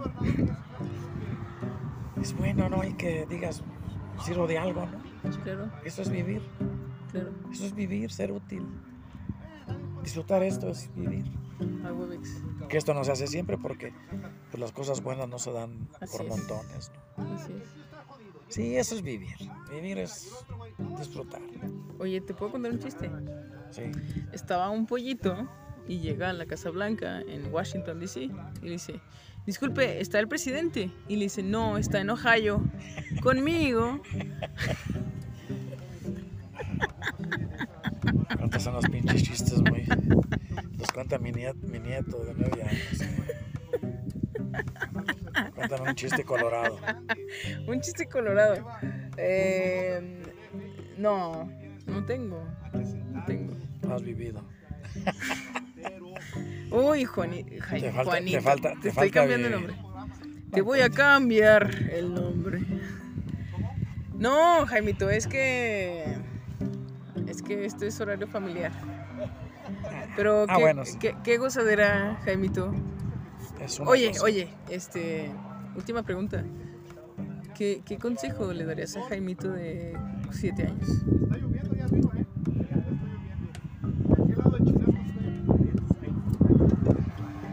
Que sea como fue. Nada más. O sea, si yo volviera a tener siete años, seguiría siendo el mismo. ¿Por qué? ¿Por qué? Porque disfruté. Oye, que lo tenía, bueno, tenía todo. nueva pregunta. ¿Eres, ¿Eres una persona más de, de cerebro o de corazón? No, no creo que pueda haber una, una división. Una división. No se puede separar el corazón del No, claro que no, pero, pero, pero si, si, si, si pudieses balancear más, No, pues de cerebro. ¿sí? Sí, te voy a contar un chiste. Venga, Hablando de corazón. venga.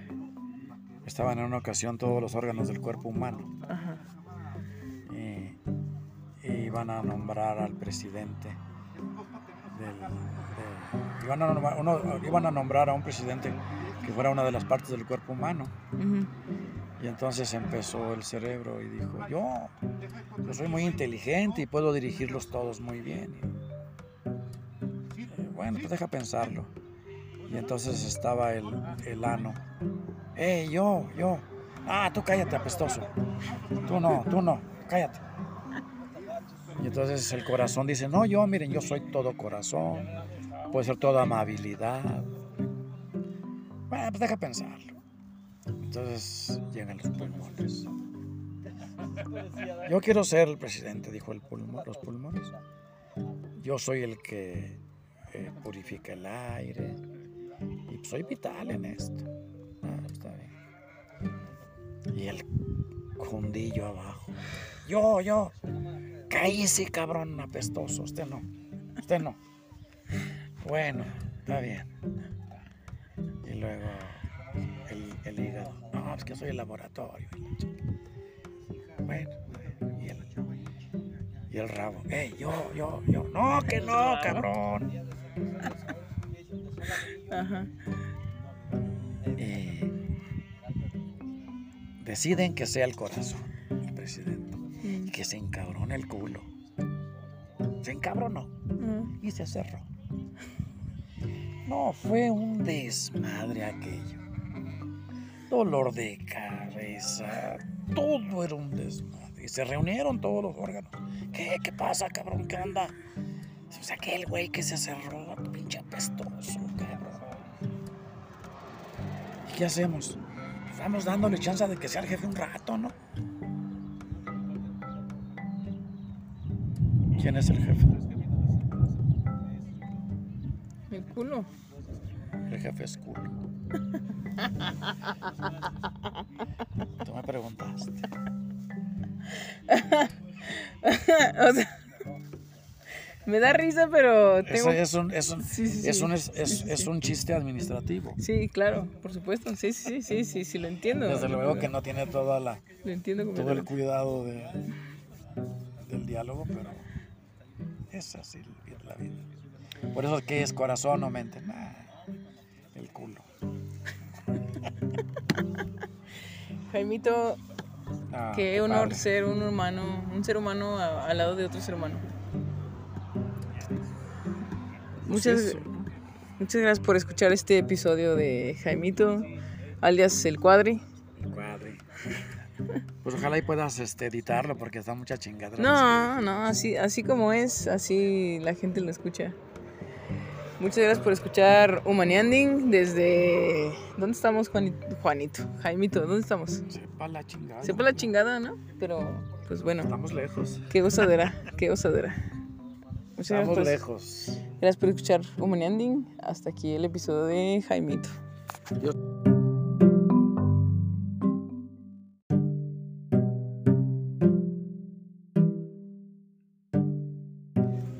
Bonjour.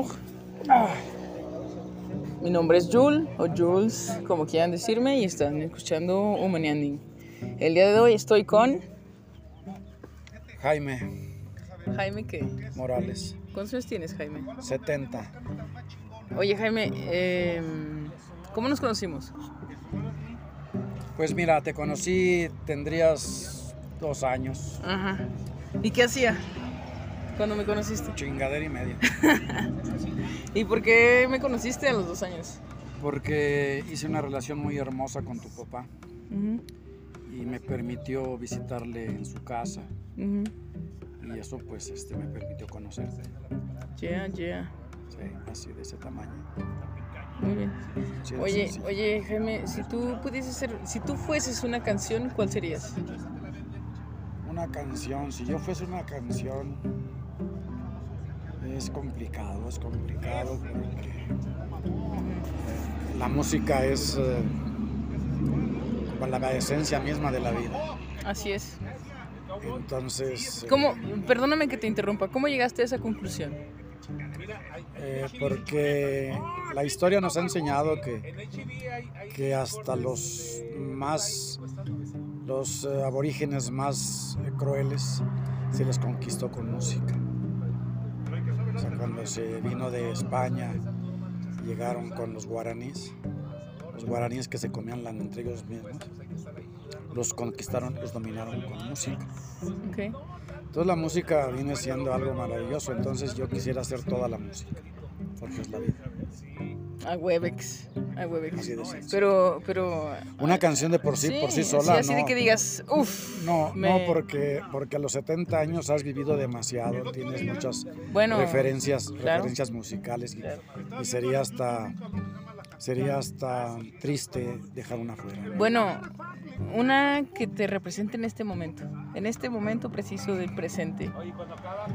No, no, no puedo, No. no, no, puedo, no puedo, no tengo. Bueno, dame, dame un. Cabrón, dame un top 3. Eh, yo te diría, yo te diría que si me preguntas cuál es la canción que más me gusta, Ah, venga.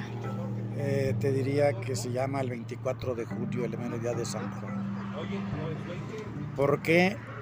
Porque eh, tuve la fortuna de vivir en México, de estudiar en México, de estar viviendo en una casa de estudiantes. Y entonces, ¿En qué México?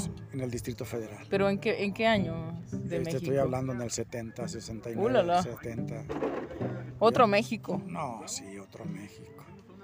Y entonces, y entonces imagínate llegar a una casa donde existe, donde vivíamos 120, cohabitábamos 120 cabrones.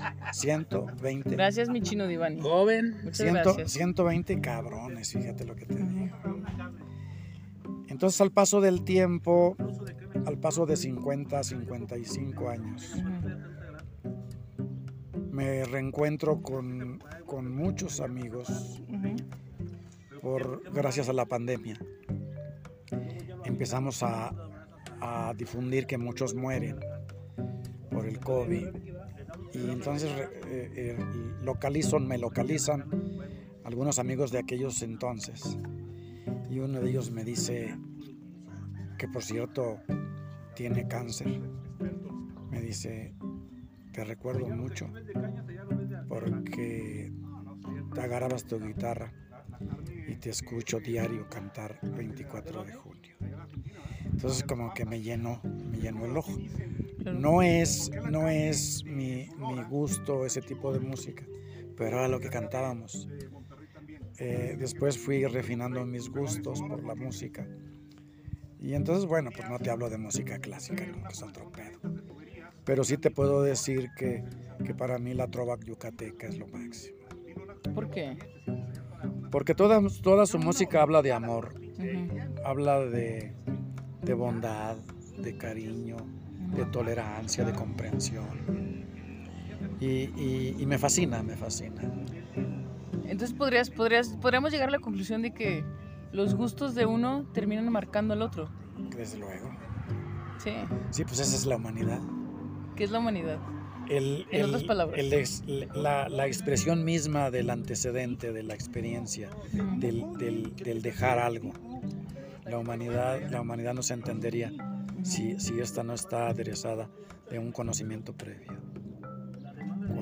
Cuando aprendes y dejas huella, haces una humanidad mejor. Y la humanidad sigue siendo ahí, ahí está, esperando aprender. Es una, es una búsqueda constante, el aprendizaje de la humanidad. Claro, claro. Oye, Jaime, eh, ¿podrías darme tu top 3 de, de tener una vida humana? De, de- de ser humano, ¿cuál es tu top 3 de, de estar vivo? De ser un Híjole, ser humano. A mí, a mí, a mí me ha dado la, la- la vida, no te diría que Dios porque no soy muy creyente, Ujú, pero a mí me ha dado, a mí me ha dado la vida muchas oportunidades de disfrutarla. En 1968 y en 1971 ujú, estuve a tres pasos de morir. ¿Por qué? porque cuando se dio en el 71 el, el, el halconazo, Ujú, estaba yo metido exactamente en medio de lo que era toda la matazón. entonces logro, logro zafarme y camino sobre la acera. Iba ¿Cómo yo- lograste zafarte? Eh, no sé, no sé, yo creo que es un instinto, ¿Nos podrías platicar? un instinto de sobrevivencia. Que, por favor, platícanos qué estabas haciendo. Nosotros íbamos a una manifestación, Ujú, a una manifestación que a decir, de la, a decir, a decir la verdad, ujú, no sabíamos ni a qué íbamos. Estábamos muy jóvenes, ujú. ¿Cuántos años Er- éramos carne de cañón, 17 años, 18 años. Entonces, entonces, nos invitaron que iba a haber una manifestación del casco de Santo Tomás en la Ciudad de México al, al- al Zócalo. Y entonces, este, esto fue a las 4 de la tarde. Y de repente, todo se, todo se acabó. Empezaron a, matarnos, a masacrarnos. ujú, Este, yo logré pasar, salir, salir de eso. Pero cuando iba, sobre cuando iba sobre la acera, ya para salir de todo el desorden que estaba, de toda la matazón que se estaba dando. Decir matazón es decirte matazón. O sea, ver a la gente como que ya muerta a un lado y a otro. Entonces iba yo caminando y adelante de mí iba un joven que yo creo que ni estudiante era. En eso, en la esquina estaba un, un halcón y lo agarra y lo sube al camión. Oye, ¿qué es un halcón? Eran guardias blancas, eran, eran, eran militares, paramilitares que estaban, que estaban eh, eh, capacitados para matar jóvenes estudiantes. ¿Y por qué? Porque, porque venimos de, en aquel entonces, en el 70, estábamos, estábamos a 50 años de haber, de haber consumado una revolución, una, revolución.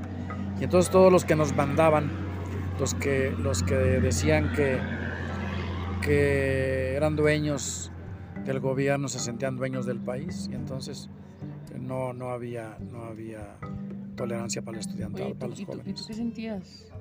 O sea, cuando, cuando veías a la gente morir a tu lado, ¿qué, qué, qué sentías? Sentí ganas de tener un arma. ¿Sí? Es la primera vez, creo que la primera y la única vez que ¿Para qué? para matar al que estaba matando a mis amigos, a mis amigos estudiantes. Sentí tantas ganas de tener un arma. Cuando iba yo, cuando iba yo llegando a la esquina, ese joven fue, fue, fue capturado por ese tipo que medía como dos metros. Ujú. Lo sube al camión y veo cómo lo mata. Yo iba a tres pasos atrás de él. Quiere decir que si no va ese hombre, yo estuviera muerto. Esa fue la primera, la primera experiencia de consciente de, de- de vida. De, de saber que estás vivo. de oportunidad de vida. Ajá. Te quiero platicar la, la última, Venga. que hace 10 hace 10 años eh, me dio influenza. Estuve en coma, estuve en coma un mes. Este, todos los doctores ya lo decían que yo me moría, era recuperable. Todos los días, durante 30 días. ¿Y tú qué sentías? No, yo estaba dormido. Ah, ah sí. Yo, yo estaba en coma. Ujú. Mejor, ¿qué sentiría mi esposa, que era la que lloraba y ¿Y, sufría? ¿Y qué sentías? No, pues debió haber sentido la muerte. ¿Le has preguntado? Sí, ¿Y qué te dice? no hemos podido platicar abiertamente todavía. Después de 10 años, todavía existe una barrera de dolor que, que no. ¿Por qué la gente pone barreras, Jaime? Porque le permite, le permite no sufrir. No queremos sufrir los seres, los seres humanos. Y entonces ponemos barreras. Pero yo creo que tenemos que brincarlas porque, Exactamente. porque hay que disfrutar. Exactamente. Así es. Yo, yo lo disfruto mucho porque estoy vivo. Y la pregunta es esa, Sí, la que tú me hacías. sí. Yo disfruto mucho mi vida porque he tenido la fortuna de, de tener grandes amigos. Muchos amigos, muchos amigos. Todo el mundo dice que los amigos se cuentan con los dedos de las manos porque son pobres de amigos. Sí, así es. Yo no. Porque yo, yo hablo por teléfono. Yo no me limito y más ahora que es barata la, es gratis casi la, Sí. las llamadas. Yo no entiendo por qué el pinche WhatsApp lo traen a rajatabla, Texteando que no sabe ni escribir, Ajá. nada más demostrando ignorancia y, y falta de redacción. Y bueno, Ajá. entonces es más hermoso oír la voz. Clara. Es más hermoso decirle te quiero, te extraño, eres un buen amigo. Yo creo que eso es lo mejor que hay en esta vida. Y entonces, vivir, vivir oportunidades te hace más rico, más. Y, y rico, y rico no me refiero a tener recursos, es a tener amigos. Así es. Rico, rico, ser rico es carecer de necesidades. No hay mayor riqueza que el no desear nada, Sí, de vivir con lo que tienes. sí, Y si te sobra, pues eres más rico, ¿no? Si quieres verlo por lo material. claro. pero disfrutarlo con tu familia, con tus hijos, es maravilloso. Eh, eh, por, el lado, por el lado de las canciones, de la música, hay muchas canciones que, que yo ahora ya no siquiera son mías, ahora son de mis hijos, Sí, porque los relaciono con sus aciertos, desaciertos, claro. como parejas. como- Y entonces te vuelve más rico, ¿no? Claro. De, de- de música. Y bueno, ahí, ahí, ahí quiero dejar la respuesta. Oye, me encanta que hables de tus hijos. ¿Me podrías decir cuál sería una guía rápida de ser padre? Ser padre. Dejarte ser padre. ¿Cuál es la fórmula? O, o dime qué cosas disfrutas de tus hijos. No, yo te diría cuál es la fórmula. Venga. Yo creo que es la más compleja. Ajá. O sea, poder, poder eh, dar fórmulas no es fácil porque eh, pues cada quien maneja sus circunstancias, se maneja de acuerdo con sus experiencias. claro. Pero yo creo que la mayor, el mayor éxito de, de- de tener un hijo bien educado es darle la libertad. ¿Por qué? Porque cuando le das libertad, le permites hacer lo que él quiera, con una serie de limitaciones, desde luego, de, de- de compromisos, de metas. Y entonces, eh, si él, si, eh, si tú le dices a un hijo, estas son mis obligaciones como padre, tus obligaciones estas son como hijo, vamos a combinarlas para que tú seas un exitoso hijo, un éxito profesional, lo que tú quieras. Y ahí empiezas a ponerle las metas de vida. ¿Qué quieres ser cuando termines, cuando tengas 12 años? Cuando tengas 12 años quieres por lo menos terminar la primaria. ¿no? Es tu primera met- meta.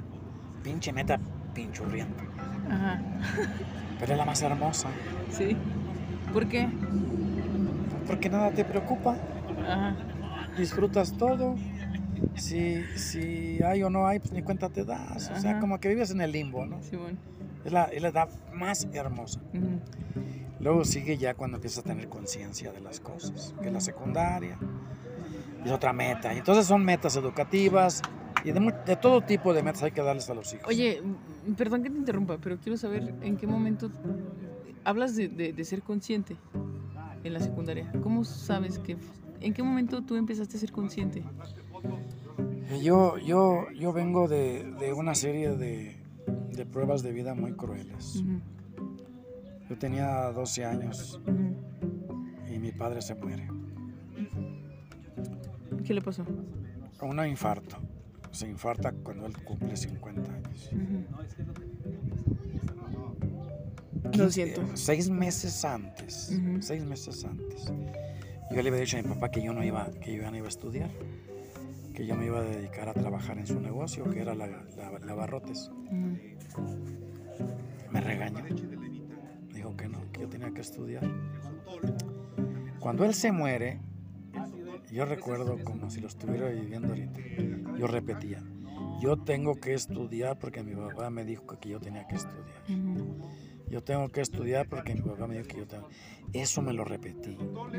No sé cuántas veces. Sería todo el tiempo hasta que lo enterramos. Adquirir un compromiso con un muerto es lo peor que puede haber y te genera una conciencia. Claro. Cruel, cruel, cruel. Claro. Y entonces todo te da miedo. Porque tú no puedes aventarte al mundo, al ruedo, si crees que puedes fracasar, porque tú no le puedes dar explicaciones a un muerto de por qué fracasaste, ¿no? Entonces está de la chingada. Dices, no mames. ¿Quién te manda, Jaime? ¿Eh? ¿Quién te manda? No, no, no, estoy jugando, estoy jugando. Venga, continúa. ¿Cómo que quién me manda? No, pues, o sea, es... ¿Eso me dices quién te manda? O... Sí, sí, sí, o sea, o sea, es un chiste. Ah, ok. Jaimito, Es un chiste. Y entonces, y entonces eh, termino la secundaria y por mi inseguridad, falta de recursos, no me voy a estudiar. Me quedo y trabajo por ahí. Un maestro me dijo, a ver, venga, ¿por qué no se fue a estudiar? Me dice, le dije, maestro, no me fui a estudiar porque pues tengo miedo de fracasar. ¿Y por qué tiene miedo de fracasar? Pues es que mi papá cuando se murió, bla, bla, bla, bla. Y tengo miedo de quedar ma- mal con él. Y me dijo, lo espero en mi casa el sábado y el domingo a las 11 de la mañana. A Webex. Me enseñó en seis meses todo el álgebra de Baldor. Todo Ah, el libro. perro. Todo el libro. Todo. Cuando terminamos me dio una palmada en la espalda y me dijo, ya váyase. Oye, ¿cómo se llama ese maestro? Acaba de morir hace poco, Anselmo Bustos Torres. ¿Y, y lo, lo, lo viste después de? Sí, ¿Y qué le dijiste? ¿O qué le dice? ¿Qué le enseñé, le enseñé yo a él cálculo diferencial e integral. Era el hombre más orgulloso Pues claro, de mí. Pues claro, mi Jaimix. Y, y luego, y luego cuando regreso, regreso con, con una posición muy alta en el gobierno del estado. o sea, ¿Qué, qué posición? Presúmenos. delegado de educación. Ah, perro. estado. Sí. Ah, perro. Entonces, ¿Por cuánto tiempo, mi Jaimix? Como, como cinco años. ¿Y cuántas cosas hiciste en, en ese lugar? Platícanos, por favor. Deleítanos. Ay, simplemente, Simplemente que... ay, no luchar contra la ignorancia. ¿Sí? ¿Con- Cuando acabas, quién? cuando acabas por decir, Ajá. para que la educación funcione en México hay que matar a todos los maestros, porque quererlos formar no se deja, o reformar no se deja. Pero gracias a los maestros, este, aquí estamos, o sea, gracias a un maestro yo Claro. fui un profesionista, Así como son. independientemente, o sea, era lo Sí, que había. Sí, sí, claro. era lo que había. Pero los maestros son para mí el, el mejor recurso que hay, el mejor medio para salir adelante. Tú eres maestro.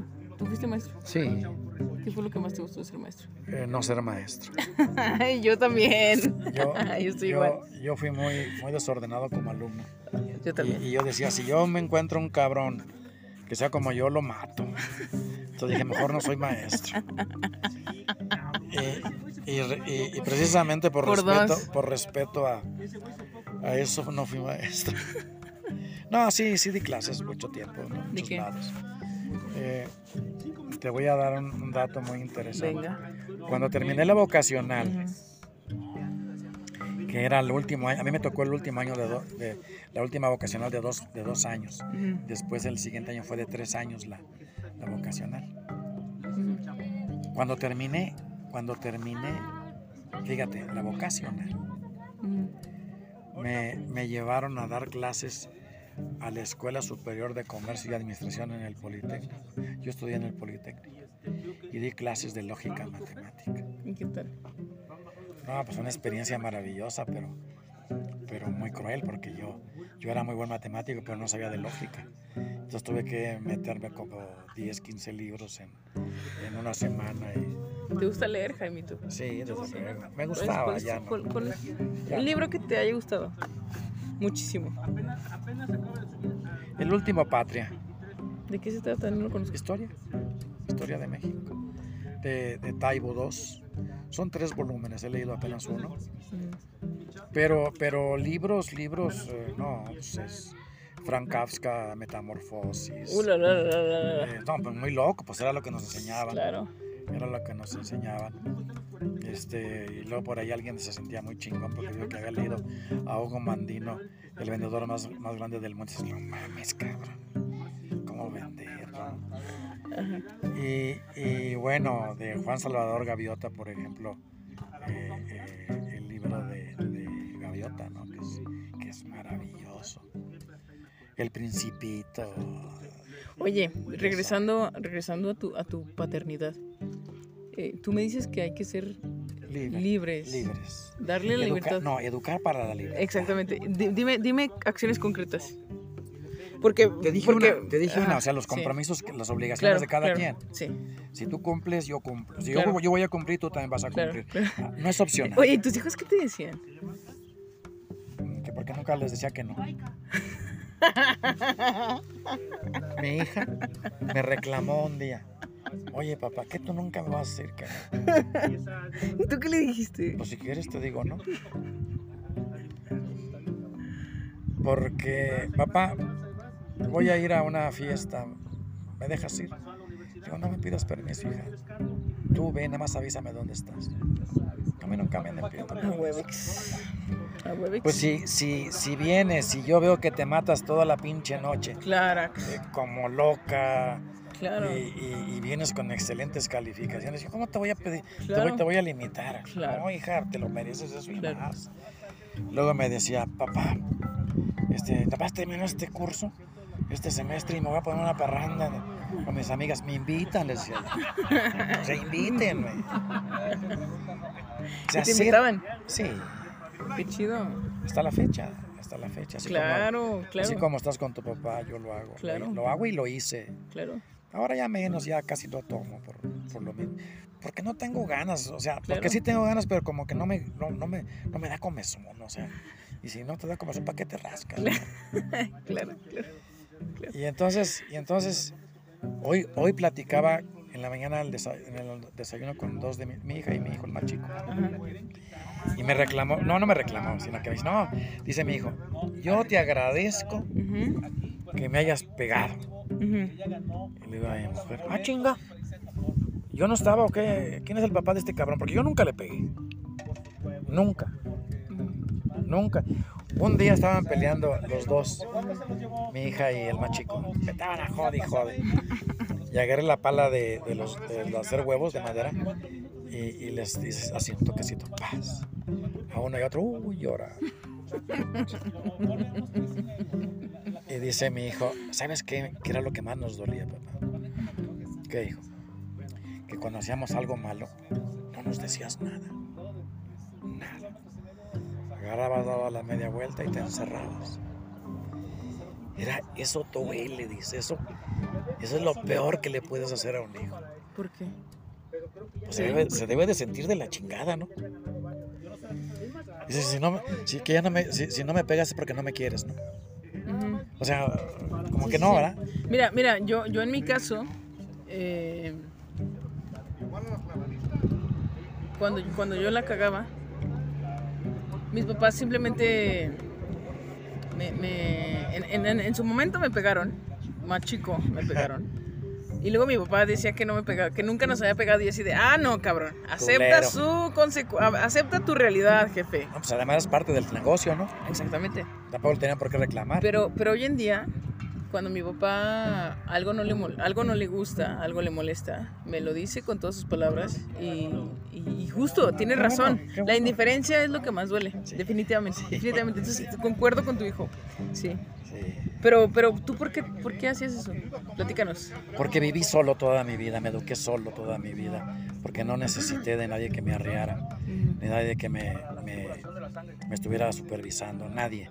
¿Y eso querías Mi- darle a tus hijos? mi- yo quería, quería y, creo que lo logré, que, que- que ellos solos hicieran sus propios, Claro. sus propios, a llegarse a sus propios recursos, hacerse por ellos mismos.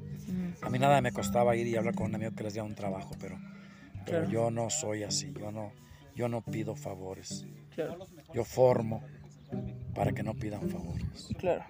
Pero, pero, ¿cómo te sientes con respecto a lo que ellos dicen? ¿A que ellos hubiesen querido que les dijeras que no? No, porque era parte de mi estrategia. Platícanos. Pues esa era una estrategia de educación. O sea, ¿para qué me peleo si luego me va a doler más a mí? O sea, ¿cómo voy a maltratar a lo que más quiero? Claro, claro. No. claro. Oye, eh, eh, Jaimito. Sí, sí, Ajá. sí hablábamos después ya con calma, pero yo no lo hacía porque yo soy muy explosivo. Entonces yo prefería eh, darle tiempo. Y, y no hay cosa más inteligente que darle tiempo al tiempo. Claro, Es una sabia virtud. claro. Oye, ¿Cómo yo, yo quiero saber tu top 3 de los peores momentos que has vivido en este perro sistema. Pues ya te dije, mi enfermedad, Tu enfermedad. eh, el movimiento del 71 y 68. Pero, pero, pero por favor, platícanos. ¿Por, por qué vivirlo te hace consciente de cómo el sistema nos quiere chingar? No, el sistema no chinga. Sí. Es, es el Bueno. hombre, es el hombre. Bueno, el hombre, el sistema. El sistema es... es mal, El, no el- existe. el sistema está hecho por el hombre. Por eso, pero, pero, pero al final de cuentas, eh, eh, el, el sistema termina sobreponiéndose a, a todo. Pero cuando el sistema está, está hecho con valores, con principios. Pero obviamente eso no existe en el sistema en el que estamos. No, Por eso No. te pregunto, ¿qué es lo que más te caga? ¿Cómo, ¿Cómo el sistema ha afectado a tus hijos, a ti, a tu esposa? a- no, a no le, no le hemos permitido.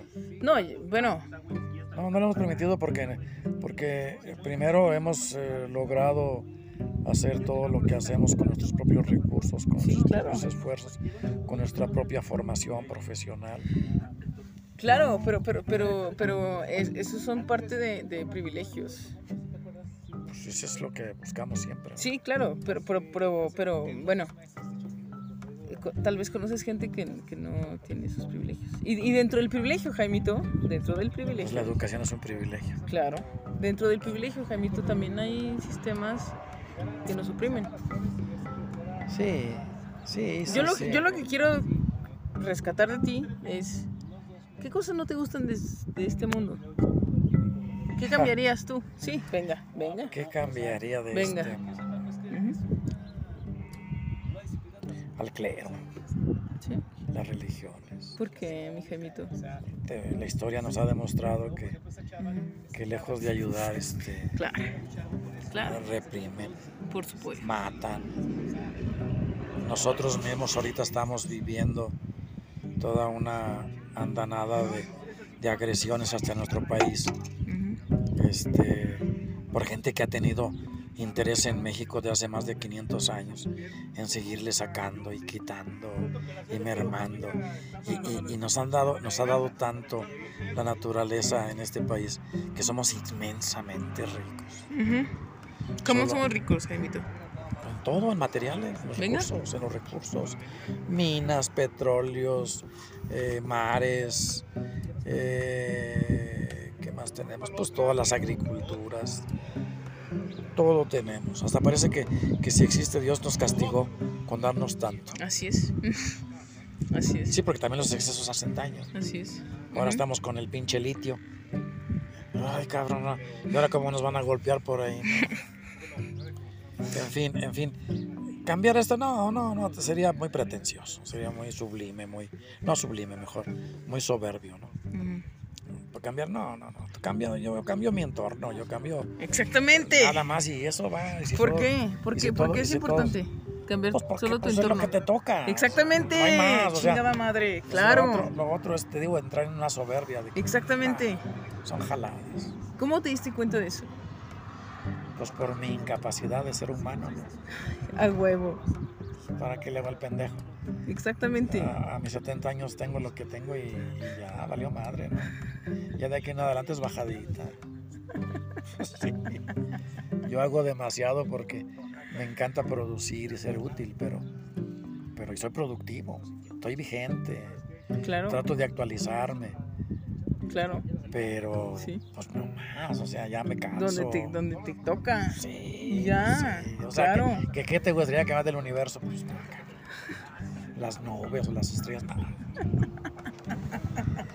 A huevo, No, yo claro. cambio- lo único que puedo cambiar es el color de mi carro y, Claro. y ya.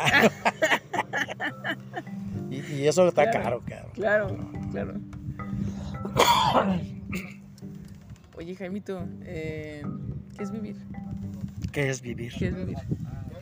Pues levantarte en la mañana, disfrutar de un buen café. Ah, Webex. ¿Qué, qué, qué café tomas? Eh, pues no le hace que sea café del que venden en el ¿Pero mundo. cuál es tu favorito? Pues no. No, no, no, no, no, no, no ¿Con soy. que sea café? No soy. Ay, Juanito. No, en serio, en, en serio, en serio, no. Yo sea. no, yo no me caso con marcas, Nico. No, pero hay cosas que... No, pues me mandan, me mandan un- tengo un café colombiano que consigo mucho. Ah, pues y- y- pero no es mi gusto, o sea, ya, ya, ya. o, o me mandan ca- café de, de, de Veracruz. Ahí tengo una- amigos que me mandan eh, ciertas bolsitas a veces de café. Café de, se llama el pueblo. Ay, se me fue el nombre. Pero no, no soy así de, de ¿Con que sea café? que sea café y disfrutarlo temprano. Ok. Tomarte un buen, comer una buena fruta, unos buenos granos, ¿Qué más? irte a trabajar, tener gente que depende de ti para, para todo. Es bueno, ¿no? Y que digas, sirvo de algo, ¿no? Claro, Eso es vivir, claro. eso es vivir, ser útil. Disfrutar esto es vivir. Ah. Que esto no se hace siempre porque pues, las cosas buenas no se dan Así por es. montones. ¿no? Así es. Sí, eso es vivir. Vivir es disfrutar. Oye, ¿te puedo contar un chiste? Sí. Estaba un pollito y llega a la Casa Blanca en Washington, D.C. y le dice, disculpe, ¿está el presidente? Y le dice, no, está en Ohio. Conmigo. Cuentas unos pinches chistes muy. Los cuenta mi, niet- mi nieto de nueve años. Cuéntame un chiste colorado. Un chiste colorado. Eh, no, no tengo. No tengo. No has vivido. Uy, Juani- Jai- Te falta- te Juanito. falta- te estoy falta cambiando el nombre. Te voy a cambiar el nombre. No, Jaimito, es que. Es que esto es horario familiar. Pero, Ah, ¿qué, bueno, sí. qué- qué gozadera, Jaimito? Es una Oye, cosa. oye, este. Última pregunta. ¿Qué, qué consejo le darías a Jaimito de 7 años?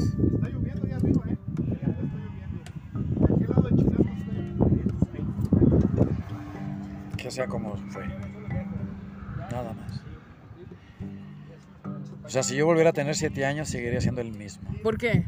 ¿Por qué? Porque disfruté. Oye, Que lo tenía, bueno, tenía todo. Nueva pregunta. ¿Eres, ¿Eres una persona más de, de cerebro o de corazón? No, no creo que pueda haber una, una división. Una división. No se puede separar el corazón del No, claro que no, pero, pero, pero No. si, si, si, si pudieses balancear más, No, pues de cerebro. ¿sí? Sí, te voy a contar un chiste, Venga, hablando de corazón. Venga. Estaban en una ocasión todos los órganos del cuerpo humano Ajá. y, y iban a nombrar al presidente del, de- iban, a nombrar, uno- iban a nombrar a un presidente que fuera una de las partes del cuerpo humano. Y entonces empezó el cerebro y dijo, yo, yo soy muy inteligente y puedo dirigirlos todos muy bien. Y, eh, bueno, pues deja pensarlo. Y entonces estaba el, el ano. ¡Ey, yo, yo! Ah, tú cállate, apestoso. Tú no, tú no, cállate. Y entonces el corazón dice, no, yo, miren, yo soy todo corazón. Puede ser toda amabilidad. Bueno, pues deja pensarlo. Entonces llegan los pulmones. Yo quiero ser el presidente, dijo el pulmón, los pulmones. Yo soy el que eh, purifica el aire y soy vital en esto. Ah, está bien. Y el jundillo abajo. Yo, yo. Cállese, cabrón apestoso. Usted no. Usted no. Bueno, está bien. Y luego el, el hígado. No, es que soy el laboratorio. Bueno, y el, Y el rabo, hey, yo, yo, yo, no, que no, cabrón. Ajá. Eh, deciden que sea el corazón, el presidente, y que se encabrone el culo. Se encabronó Mm. y se cerró. No, fue un desmadre aquello. Dolor de cabeza, todo era un desmadre. Y se reunieron todos los órganos. ¿Qué? ¿Qué pasa, cabrón? ¿Qué onda? O sea, aquel güey que se cerró, pinche apestoso, cabrón. ¿Y qué hacemos? Vamos dándole chance de que sea el jefe un rato, ¿no? ¿Quién es el jefe? El culo. El jefe es culo. Tú me preguntaste. o sea, me da risa, pero tengo... Es un, es un, Sí, sí, es un, es, un chiste administrativo. Sí, claro, por supuesto. Sí, sí, sí, sí, sí, lo entiendo. Desde luego que no tiene toda la, Lo entiendo todo el cuidado de, del diálogo, pero es así la vida. Por eso es que es corazón o mente. Nah, el culo. Jaimito, Ah, qué honor padre. ser un humano, un ser humano al lado de otro ser humano. Muchas, muchas gracias por escuchar este episodio de Jaimito, alias El Cuadri. Cuadri. Pues ojalá y puedas este, editarlo porque está mucha chingadera. No, no, así, así como es, así la gente lo escucha. Muchas gracias por escuchar Humanianding desde... ¿Dónde estamos, Juanito? Juanito, Jaimito, ¿dónde estamos? Sepa la chingada. Sepa la chingada, ¿no? Pero, pues bueno, Estamos lejos. qué gozadera, qué gozadera. Muchas Estamos lejos. gracias por escuchar Humanianding. Hasta aquí el episodio de Jaimito.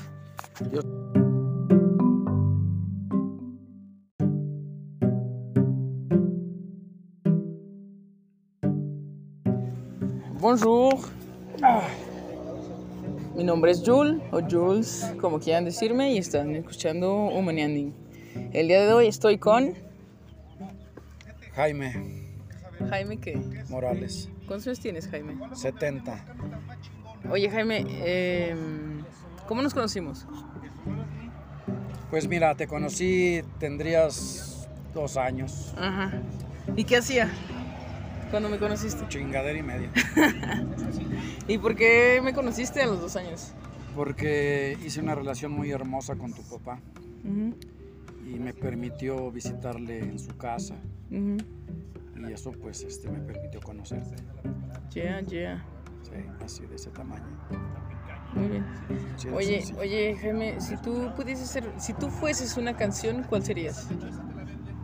Una canción, si yo fuese una canción, es complicado, es complicado porque la música es eh, la esencia misma de la vida. Así es. Entonces, eh, ¿Cómo, perdóname que te interrumpa, ¿cómo llegaste a esa conclusión? eh, porque la historia nos ha enseñado que, que hasta los más, los eh, aborígenes más eh, crueles se les conquistó con música. O sea, cuando se vino de España, llegaron con los guaraníes, los guaraníes que se comían entre ellos mismos, los conquistaron, los dominaron con música. Entonces la música viene siendo algo maravilloso, entonces yo quisiera hacer toda la música, porque es la vida. A Webex. A Webex. Así de. Pero, pero.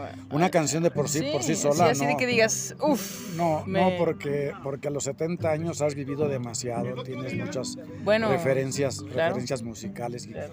y sería hasta sería hasta triste dejar una fuera. Bueno, una que te represente en este momento. En este momento preciso del presente. No, no, no puedo, No. no, no, puedo, no puedo, no tengo. Bueno, dame, dame un. Cabrón, dame un top 3. Eh, yo te diría, yo te diría que si me preguntas cuál es la canción que más me gusta, Ah, venga. eh, te diría que se llama el 24 de julio, el día de San Juan. ¿Por qué? Porque eh, tuve la fortuna de vivir en México, de estudiar en México, de estar viviendo en una casa de estudiantes. Y entonces, ¿En qué México? En el Distrito Federal. ¿Pero en qué, en qué año de Este, México? estoy hablando en el 70, 69, Ulala. 70. Otro México. No, sí, otro México. Y entonces, y entonces imagínate llegar a una casa donde existe, donde vivíamos 120, cohabitábamos 120 cabrones. 120. Gracias, mi chino Divani. Joven. Muchas gracias. 120 cabrones, fíjate lo que te digo. Entonces al paso del tiempo, al paso de 50, 55 años, me reencuentro con, con muchos amigos por, gracias a la pandemia. Empezamos a, difundir que muchos mueren por el COVID. Y entonces eh, eh, localizo, me localizan algunos amigos de aquellos entonces. Y uno de ellos me dice que por cierto tiene cáncer. Me dice, te recuerdo mucho porque te agarrabas tu guitarra y te escucho diario cantar 24 de junio. Entonces como que me llenó, me llenó el ojo. No es, no es mi, mi gusto ese tipo de música, pero era lo que cantábamos. Eh, después fui refinando mis gustos por la música. Y entonces, bueno, pues no te hablo de música clásica, ¿no? que es otro pedo. Pero sí te puedo decir que, que para mí la trova yucateca es lo máximo. ¿Por qué? Porque toda, toda su música habla de amor, habla de, de bondad, de cariño, de tolerancia, de comprensión. Y, y- y me fascina, me fascina. Entonces podrías, podrías, podríamos llegar a la conclusión de que los gustos de uno terminan marcando al otro. Desde luego. Sí. Sí, pues esa es la humanidad. ¿Qué es la humanidad? El, En otras palabras. el ex- la, la expresión misma del antecedente, de la experiencia, del- del dejar algo. La humanidad, la humanidad no se entendería si, si esta no está aderezada de un conocimiento previo. Cuando, cuando aprendes y dejas huella, haces una humanidad mejor. Y la humanidad sigue siendo ahí, ahí está, esperando aprender. Es una, es una búsqueda constante, el aprendizaje de la humanidad. Claro, claro. Oye, Jaime, eh, ¿podrías darme tu top 3 de, de tener una vida humana? De, de- de ser humano, ¿cuál es tu top 3 de, de estar vivo? De ser un Híjole, ser humano. A mí, a mí, a mí me ha dado la, la- la vida, no te diré que Dios porque no soy muy creyente, Ujú, pero a mí me ha dado, a mí me ha dado la vida muchas oportunidades de disfrutarla. En 1968 y en 1971 ujú, estuve a tres pasos de morir. ¿Por qué? porque cuando se dio en el 71 el, el, el halconazo, estaba yo metido exactamente en medio de lo que era toda la matazón. entonces logro, logro zafarme y camino sobre la acera. Iba ¿Cómo yo- lograste zafarte? Eh, no sé, no sé, yo creo que es un instinto, ¿Nos podrías platicar? un instinto de sobrevivencia. Que, por favor, platícanos qué estabas haciendo. Nosotros íbamos a una manifestación, a una manifestación que a decir, de la, a decir, a decir la verdad, no sabíamos ni a qué íbamos. Estábamos muy jóvenes, ujú. ¿Cuántos años Er- éramos carne de cañón, 17 años, 18 años. Entonces, entonces nos invitaron que iba a haber una manifestación del casco de Santo Tomás en la Ciudad de México al, al- al Zócalo. Y entonces este, esto fue a las 4 de la tarde. Y de repente todo se, todo se acabó. Empezaron a, matarnos, a masacrarnos. Este, yo logré pasar, salir, salir de eso. Pero cuando iba, sobre cuando iba sobre la acera, ya para salir de todo el desorden que estaba, de toda la matazón que se estaba dando. Decir matazón es decirte matazón. O sea, ver a la gente como que ya muerta a un lado y a otro. Entonces iba yo caminando y adelante de mí iba un joven que yo creo que ni estudiante era. En eso, en la esquina estaba un, un halcón y lo agarra y lo sube al camión. Oye, ¿qué es un halcón? Eran guardias blancas, eran, eran, eran militares, paramilitares que estaban, en- que estaban eh, eh, capacitados para matar jóvenes estudiantes. ¿Y por qué? Porque, porque venimos de, en aquel entonces, en el 70, estábamos, estábamos a 50 años de haber, de haber consumado una revolución, una, una revolución. Y entonces todos los que nos mandaban, los que, los que decían que, que eran dueños del gobierno, se sentían dueños del país. Y entonces no, no, había, no había tolerancia para el estudiante, Oye, para los ¿y, tú, ¿y jóvenes. tú qué sentías? O sea, cuando, cuando veías a la gente morir a tu lado, ¿qué, qué, qué sentías? Sentí ganas de tener un arma.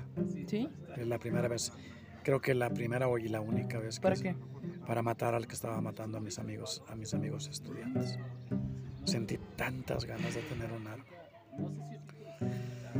Cuando iba yo, cuando iba yo llegando a la esquina, ese joven fue, fue, fue capturado por ese tipo que medía como dos metros.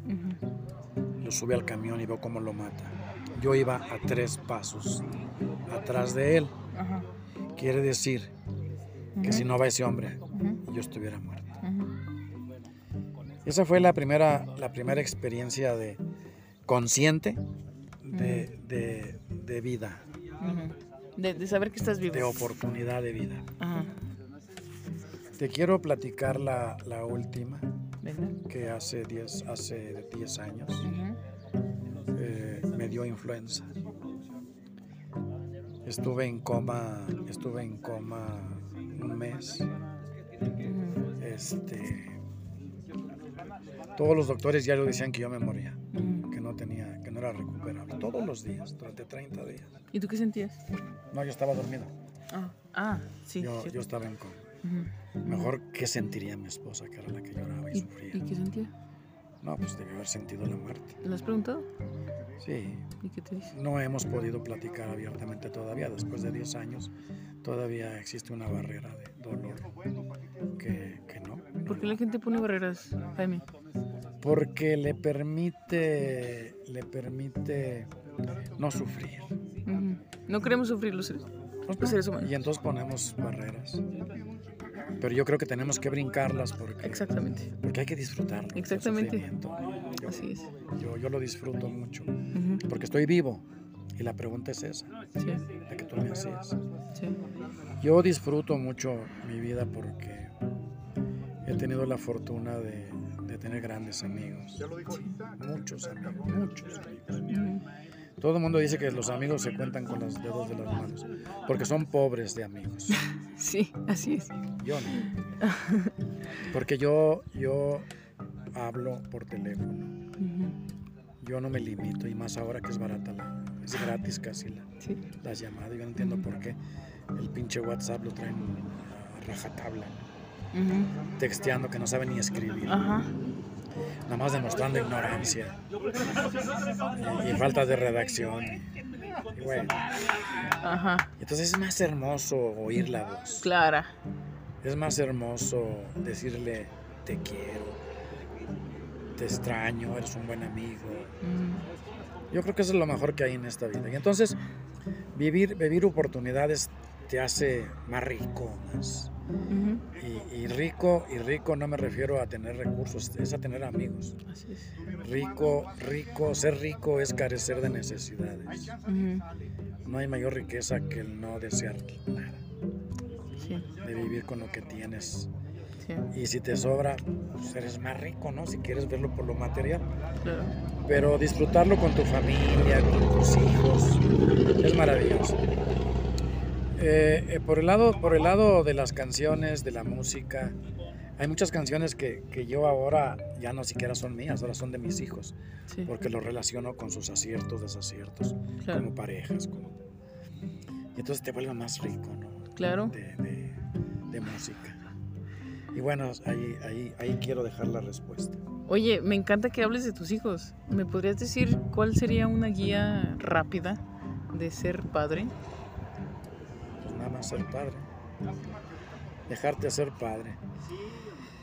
¿Cuál es la fórmula? O, o dime qué cosas disfrutas de tus hijos. No, yo te diría cuál es la fórmula. Venga. Yo creo que es la más compleja. Ajá. O sea, poder, poder eh, dar fórmulas no es fácil porque eh, pues cada quien maneja sus circunstancias, se maneja de acuerdo con sus experiencias. claro. Pero yo creo que la mayor, el mayor éxito de, de- de tener un hijo bien educado es darle la libertad. ¿Por qué? Porque cuando le das libertad, le permites hacer lo que él quiera, con una serie de limitaciones, desde luego, de, de- de compromisos, de metas. Y entonces, eh, si él, si, si tú le dices a un hijo, estas son mis obligaciones como padre, tus obligaciones esas son como hijo, vamos a combinarlas para que tú seas un exitoso hijo, un exitoso profesional, lo que tú quieras. Y ahí empiezas a ponerle las metas de vida. ¿Qué quieres ser cuando termines, cuando tengas 12 años? Cuando tengas 12 años quieres por lo menos terminar la primaria. ¿no? Es tu primera met- meta. Pinche meta pinchurrienta. Ajá. Pero es la más hermosa. Sí. ¿Por qué? Porque nada te preocupa. Ajá. Disfrutas todo. Si, si hay o no hay, pues ni cuenta te das. O sea, Ajá. como que vives en el limbo, ¿no? Simón. Es la, es la edad más hermosa. Luego sigue ya cuando empiezas a tener conciencia de las cosas, que es la secundaria, y es otra meta. Entonces son metas educativas y de, todo tipo de metas hay que darles a los hijos. Oye, perdón que te interrumpa, pero quiero saber en qué momento hablas de, de- de ser consciente en la secundaria. ¿Cómo sabes que... ¿En qué momento tú empezaste a ser consciente? Eh, Yo, yo, yo vengo de, de una serie de, de pruebas de vida muy crueles. Yo tenía 12 años y mi padre se muere. ¿Qué le pasó? Un infarto. Se infarta cuando él cumple 50 años. Lo Quince- siento. eh, Seis meses antes. Seis meses antes. Yo le había dicho a mi papá que yo no iba, que yo ya no iba a estudiar, que yo me iba a dedicar a trabajar en su negocio, que era la. Ujú. Me regañó. Dijo que no, que yo tenía que estudiar. Cuando él se muere, yo recuerdo como si lo estuviera viviendo ahorita. Yo repetía, yo tengo que estudiar porque mi papá me dijo que yo tenía que estudiar. Yo tengo que estudiar porque mi papá me dijo que yo tengo. Eso me lo repetí, no sé cuántas veces. Sería todo el tiempo hasta que lo enterramos. Adquirir un compromiso con un muerto es lo peor que puede haber y te genera una conciencia. Claro, Cruel, cruel, cruel. claro. Y entonces todo te da miedo. Porque tú no puedes aventarte al mundo, al ruedo, si crees que puedes fracasar. Porque tú no le puedes dar explicaciones a un muerto de por qué fracasaste, ¿no? Entonces está de la chingada. Dices, no mames. ¿Quién te manda, Jaime? ¿Eh? ¿Quién te manda? No, no, no, estoy jugando, estoy jugando. Venga, continúa. ¿Cómo que quién me manda? No, pues, o sea, es... ¿Eso eh, me dices quién te manda? O... Sí, sí, sí, o sea, o sea, es un chiste. Ah, ok. Es un chiste. Y entonces, y entonces termino la secundaria y por mi inseguridad, falta de recursos, no me voy a estudiar. Me quedo y trabajo por ahí. Un maestro me dijo, a ver, venga, ¿por qué no se fue a estudiar? Me dice, le dije, maestro, no me fui a estudiar porque pues tengo miedo de fracasar. ¿Y por qué tiene miedo de fracasar? Pues es que mi papá cuando se murió, bla, bla, bla, bla. Y tengo miedo de quedar ma- mal con él. Y me dijo, lo espero en mi casa el sábado y el domingo a las 11 de la mañana. A Webex. Me enseñó en seis meses todo el álgebra de Baldor. Todo Ah, el libro. perro. Todo el libro.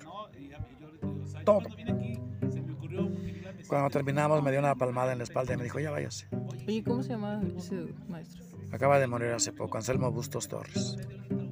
¿Y, y lo, lo, lo viste después de? Sí, ¿Y qué le dijiste? ¿O qué le dice? ¿Qué le enseñé, le enseñé yo a él cálculo diferencial e integral.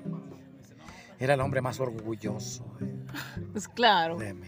Pues claro, mi Jaimix. Y, y luego, y luego cuando regreso, regreso con, con una posición muy alta en el gobierno del estado. o sea, ¿Qué, ¿Qué posición? Presúmenos. delegado de educación. Ah, perro. estado. Sí. Ah, perro. Entonces, ¿Por cuánto tiempo, mi Jaimix? Como, como cinco años. ¿Y cuántas cosas hiciste en, en ese lugar?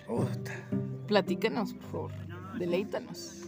Ay, simplemente, Simplemente que. ay, no, luchar contra la ignorancia. Sí, Cuando ¿de acabas, quién? cuando acabas por decir, Ajá. para que la educación funcione en México hay que matar a todos los maestros, porque quererlos formar no se deja, o reformar no se deja. Pero gracias a los maestros, este, aquí estamos, o sea, gracias a un maestro yo Claro. fui un profesionista, Así como son. independientemente, o sea, era lo Sí, que sí, había, sí, claro, era lo que había. Pero los maestros son para mí el, el mejor recurso que hay, el mejor medio para salir adelante. Tú eres maestro. ¿Tú fuiste maestro? Sí, ¿Qué fue lo que más te gustó de ser maestro? eh, no ser maestro. Yo también. Yo, Yo estoy yo- igual. yo fui muy, muy desordenado como alumno. Yo también. y yo decía, si yo me encuentro un cabrón que sea como yo, lo mato. Entonces dije, mejor no soy maestro. Y, y y- y precisamente por, Por respeto, dos. por respeto a, a eso no fui maestro. No, sí, sí di clases mucho tiempo, ¿no? muchos qué? lados. Eh, te voy a dar un, un dato muy interesante. Venga. Cuando terminé la vocacional, que era el último año, a mí me tocó el último año de, do- de la última vocacional de dos, de dos años. Después el siguiente año fue de tres años la, la vocacional. Cuando terminé, cuando terminé, fíjate, la vocacional, Ujú. me, me llevaron a dar clases a la Escuela Superior de Comercio y Administración en el Politécnico. Yo estudié en el Politécnico y di clases de lógica matemática. ¿Y qué tal? No, pues una experiencia maravillosa, pero, pero muy cruel porque yo, yo era muy buen matemático, pero no sabía de lógica. Entonces tuve que meterme como 10, 15 libros en, en una semana. Y, ¿Te gusta leer, Jaimito? sí, desde luego. Me ¿Cuál es- gustaba cuál es- ya. ¿no? cuál- cuál es Ya. Un libro que te haya gustado. Muchísimo. El último Patria. ¿De qué se trata? No lo conozco. Historia. Historia de México. De, de Taibo II. Son tres volúmenes, he leído apenas uno. Pero, pero libros, libros, eh, no, pues es Frank Kafka, Metamorfosis. Uh, la, la, la, la, la. Eh, no, pues muy loco, pues era lo que nos enseñaban. Claro. Era lo que nos enseñaban. Este, y luego por ahí alguien se sentía muy chingón porque dijo que había leído a Hugo Mandino, el vendedor más, más grande del mundo. Y dices, no mames, cabrón. ¿Cómo vender? no?". Ajá. Y, y bueno, de Juan Salvador Gaviota, por ejemplo, eh, eh, el libro de, de Gaviota, ¿no? que, es, que es maravilloso. El Principito. Oye, regresando, regresando a tu, a tu paternidad. eh, tú me dices que hay que ser Libre- libres. Libres. Darle la Educa- libertad. no, educar para la libertad. Exactamente. Di- Dime, dime acciones concretas. Porque. Te dije, porque, una, te dije una, ajá, o sea, los compromisos, las obligaciones Claro, de cada claro, quien. Sí. Si tú cumples, yo cumplo. Si Claro. yo, yo voy a cumplir, tú también vas a cumplir. Ah, No es opcional. Oye, ¿y tus hijos qué te decían? Que porque nunca les decía que no. Mi hija me reclamó un día. Oye, papá, ¿qué tú nunca me vas a decir que no? ¿Y tú qué le dijiste? Pues si quieres te digo no. Porque, papá, voy a ir a una fiesta. ¿Me dejas ir? Digo, no me pidas permiso, hija. Tú ve, nada más avísame dónde estás. A mí nunca me han pedido.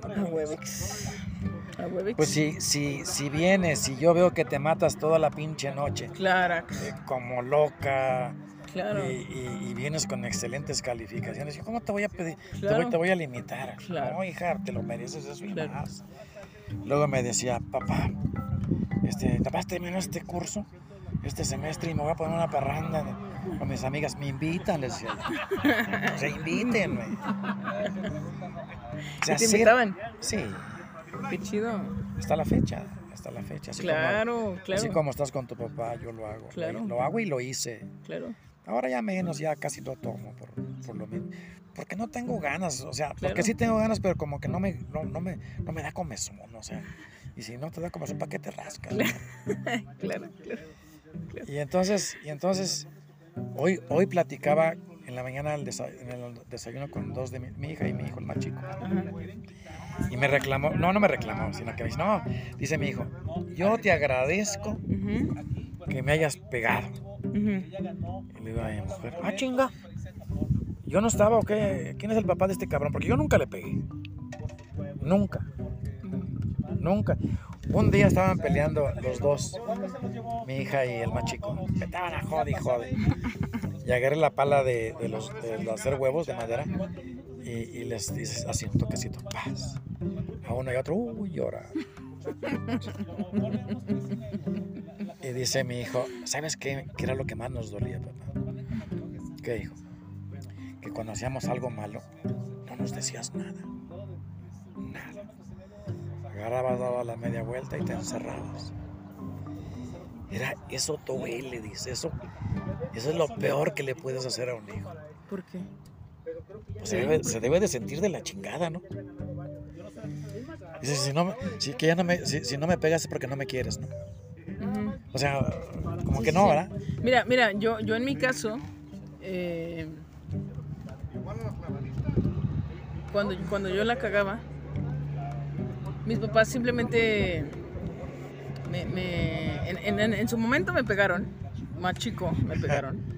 Y luego mi papá decía que no me pegaba, que nunca nos había pegado y así de, ah, no, cabrón, acepta su acepta tu realidad, jefe. No, pues además es parte del negocio, ¿no? Exactamente. Tampoco tenía por qué reclamar. Pero, pero hoy en día, cuando mi papá algo no le algo no le gusta, algo le molesta, me lo dice con todas sus palabras y, y justo, tiene razón. La indiferencia es lo que más duele, definitivamente, definitivamente. Entonces, concuerdo con tu hijo. Sí. Pero, pero tú, por qué, por qué hacías eso? Platícanos. Porque viví solo toda mi vida, me eduqué solo toda mi vida, porque no necesité de nadie que me arreara, de nadie que me, me, estuviera supervisando, nadie. ¿Y eso querías darle a tus hijos? yo quería, quería y, creo que lo logré, que, que, que, ellos solos hicieran sus propios, sus propios, a llegarse a sus propios recursos, hacerse por ellos mismos. A mí nada me costaba ir y hablar con un amigo que les diera un trabajo, pero, pero yo no soy así, yo no, yo no pido favores. Yo formo para que no pidan favores. Claro. Pero, pero, ¿cómo te sientes con respecto a lo que ellos dicen? ¿A que ellos hubiesen querido que les dijeras que no? No, porque era parte de mi estrategia. Platícanos. Pues esa era una estrategia de educación. O sea, ¿para qué me peleo si luego me va a doler más a mí? O sea, ¿cómo voy a maltratar a lo que más quiero? Claro, claro. Oye, eh, Jaimito. Sí, sí, sí hablábamos después ya con calma, pero yo no lo hacía porque yo soy muy explosivo. Entonces yo prefería eh, darle tiempo. Y, y, no hay cosa más inteligente que darle tiempo al tiempo. Claro. Es una sabia virtud. Claro. Oye, yo, yo quiero saber tu top 3 de los peores momentos que has vivido en este perro sistema? Pues ya te dije, mi enfermedad. enfermedad? Eh, el movimiento del 71 y 68. Pero, pero, pero por favor, platícanos. ¿Por, ¿Por qué vivirlo te hace consciente de cómo el sistema nos quiere chingar? No, el sistema no chinga. Sí. Es, es el hombre, es el hombre. Bueno, el hombre, el sistema. El sistema es el, sistema está hecho por el hombre. Por eso, pero, pero, pero al final de cuentas, eh, eh, el, sistema termina sobreponiéndose a, todo. Pero cuando el sistema está, está hecho con valores, con principios. Pero obviamente eso no existe en el sistema en el que estamos. No.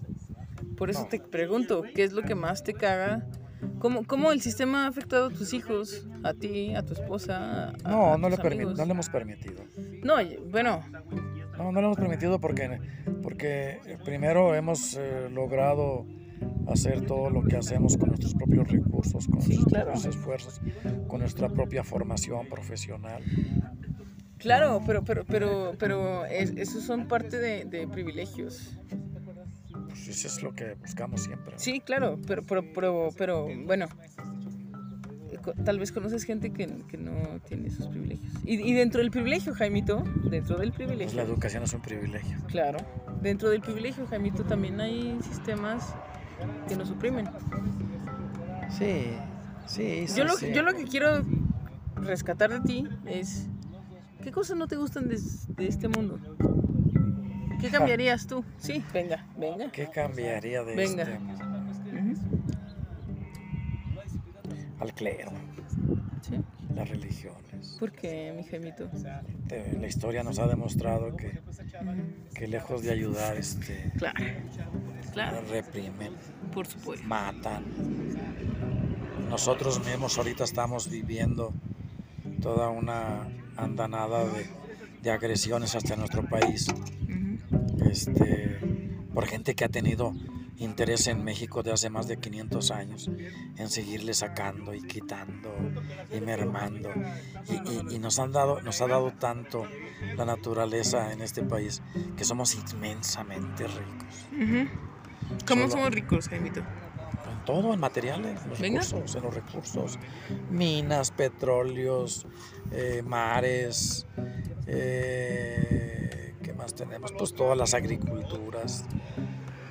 Todo tenemos. Hasta parece que, que si existe Dios nos castigó con darnos tanto. Así es.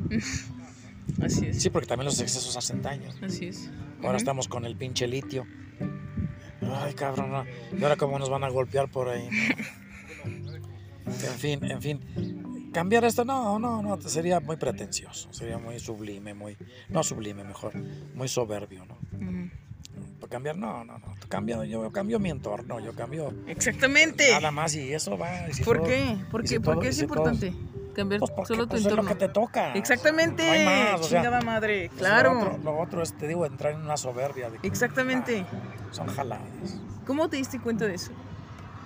Pues por mi incapacidad de ser humano, ¿no? A huevo. ¿Para qué le va el pendejo? Exactamente. A, a mis 70 años tengo lo que tengo y, y ya valió madre, ¿no? Ya de aquí en adelante es bajadita. Sí. Yo hago demasiado porque me encanta producir y ser útil, pero, pero soy productivo, estoy vigente, Claro, trato de actualizarme, claro. Pero Sí. pues no más, o sea, ya me canso. Donde te, donde te toca. Sí, Ya, sí, O sea, claro. que, que- ¿qué te gustaría que más del universo? Pues acá. las nubes o las estrellas. A huevo. No, no, yo claro. cambio. Lo único que puedo cambiar es el color de mi carro y, Claro. y ya.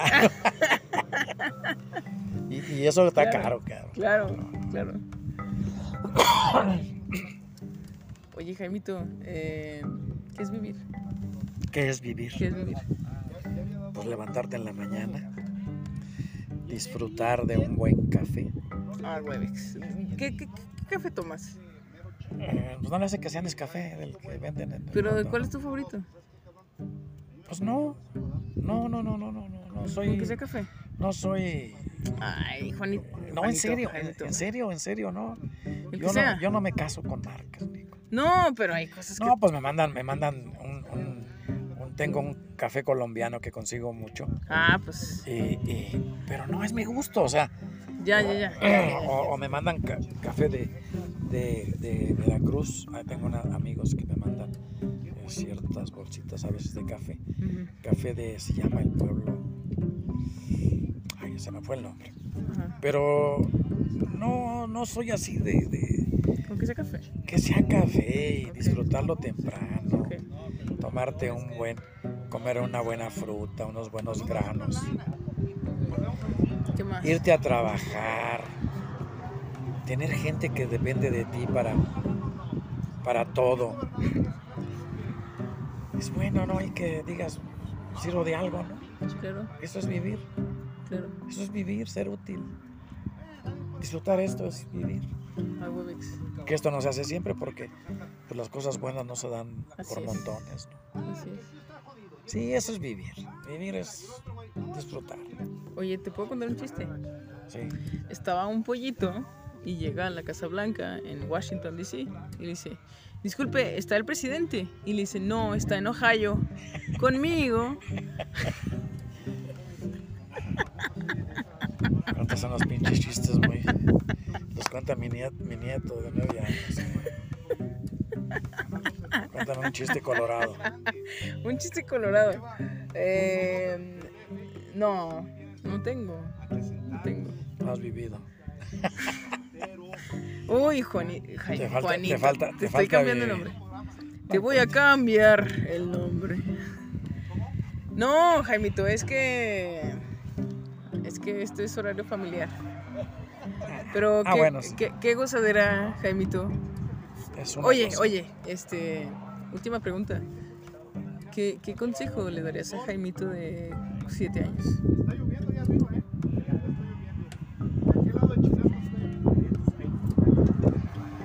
Que sea como fue.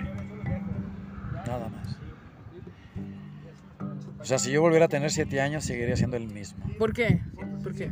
Porque disfruté. Oye, lo tenía, bueno, tenía todo. nueva pregunta. ¿Eres, ¿Eres una persona más de, de cerebro o de corazón? No, no creo que pueda haber una, una división. Una división. No se puede separar el corazón del No, claro que no, pero, pero, pero si, si, si, si pudieses balancear más, No, pues de cerebro. ¿sí? Sí, te voy a contar un chiste. Venga, Hablando de corazón. venga. Estaban en una ocasión todos los órganos del cuerpo humano. Ajá. y, y iban a nombrar al presidente del, iban, a nombrar, uno- iban a nombrar a un presidente que fuera una de las partes del cuerpo humano y entonces empezó el cerebro y dijo yo yo soy muy inteligente y puedo dirigirlos todos muy bien pues deja pensarlo y entonces estaba el, el ano hey yo yo ah tú cállate apestoso Tú no, tú no, cállate. Y entonces el corazón dice, no, yo, miren, yo soy todo corazón, puede ser toda amabilidad. Bueno, pues deja pensarlo. Entonces llegan los pulmones. Yo quiero ser el presidente, dijo el pulmón, los pulmones. Yo soy el que purifica el aire y soy vital en esto. Ah, está bien. Y el Jundillo abajo. Yo, yo. Cállese, cabrón apestoso. Usted no. Usted no. Bueno, está bien. Y luego el, el hígado. No, es que soy el laboratorio. Bueno, y el, y el rabo. Ey, yo, yo, yo. No, que no, cabrón. Ajá. Y deciden que sea el corazón, el presidente. Y que se encabrone el culo. Se encabronó Mm. y se cerró. No, fue un desmadre aquello. Dolor de cabeza, todo era un desmadre. Y se reunieron todos los órganos. ¿Qué? ¿Qué pasa, cabrón? ¿Qué onda? O sea, aquel güey que se cerró, pinche apestoso, cabrón. ¿Y qué hacemos? Pues vamos dándole chance de que sea el jefe un rato, ¿no? ¿Quién es el jefe? El culo. El jefe es culo. Tú me preguntaste.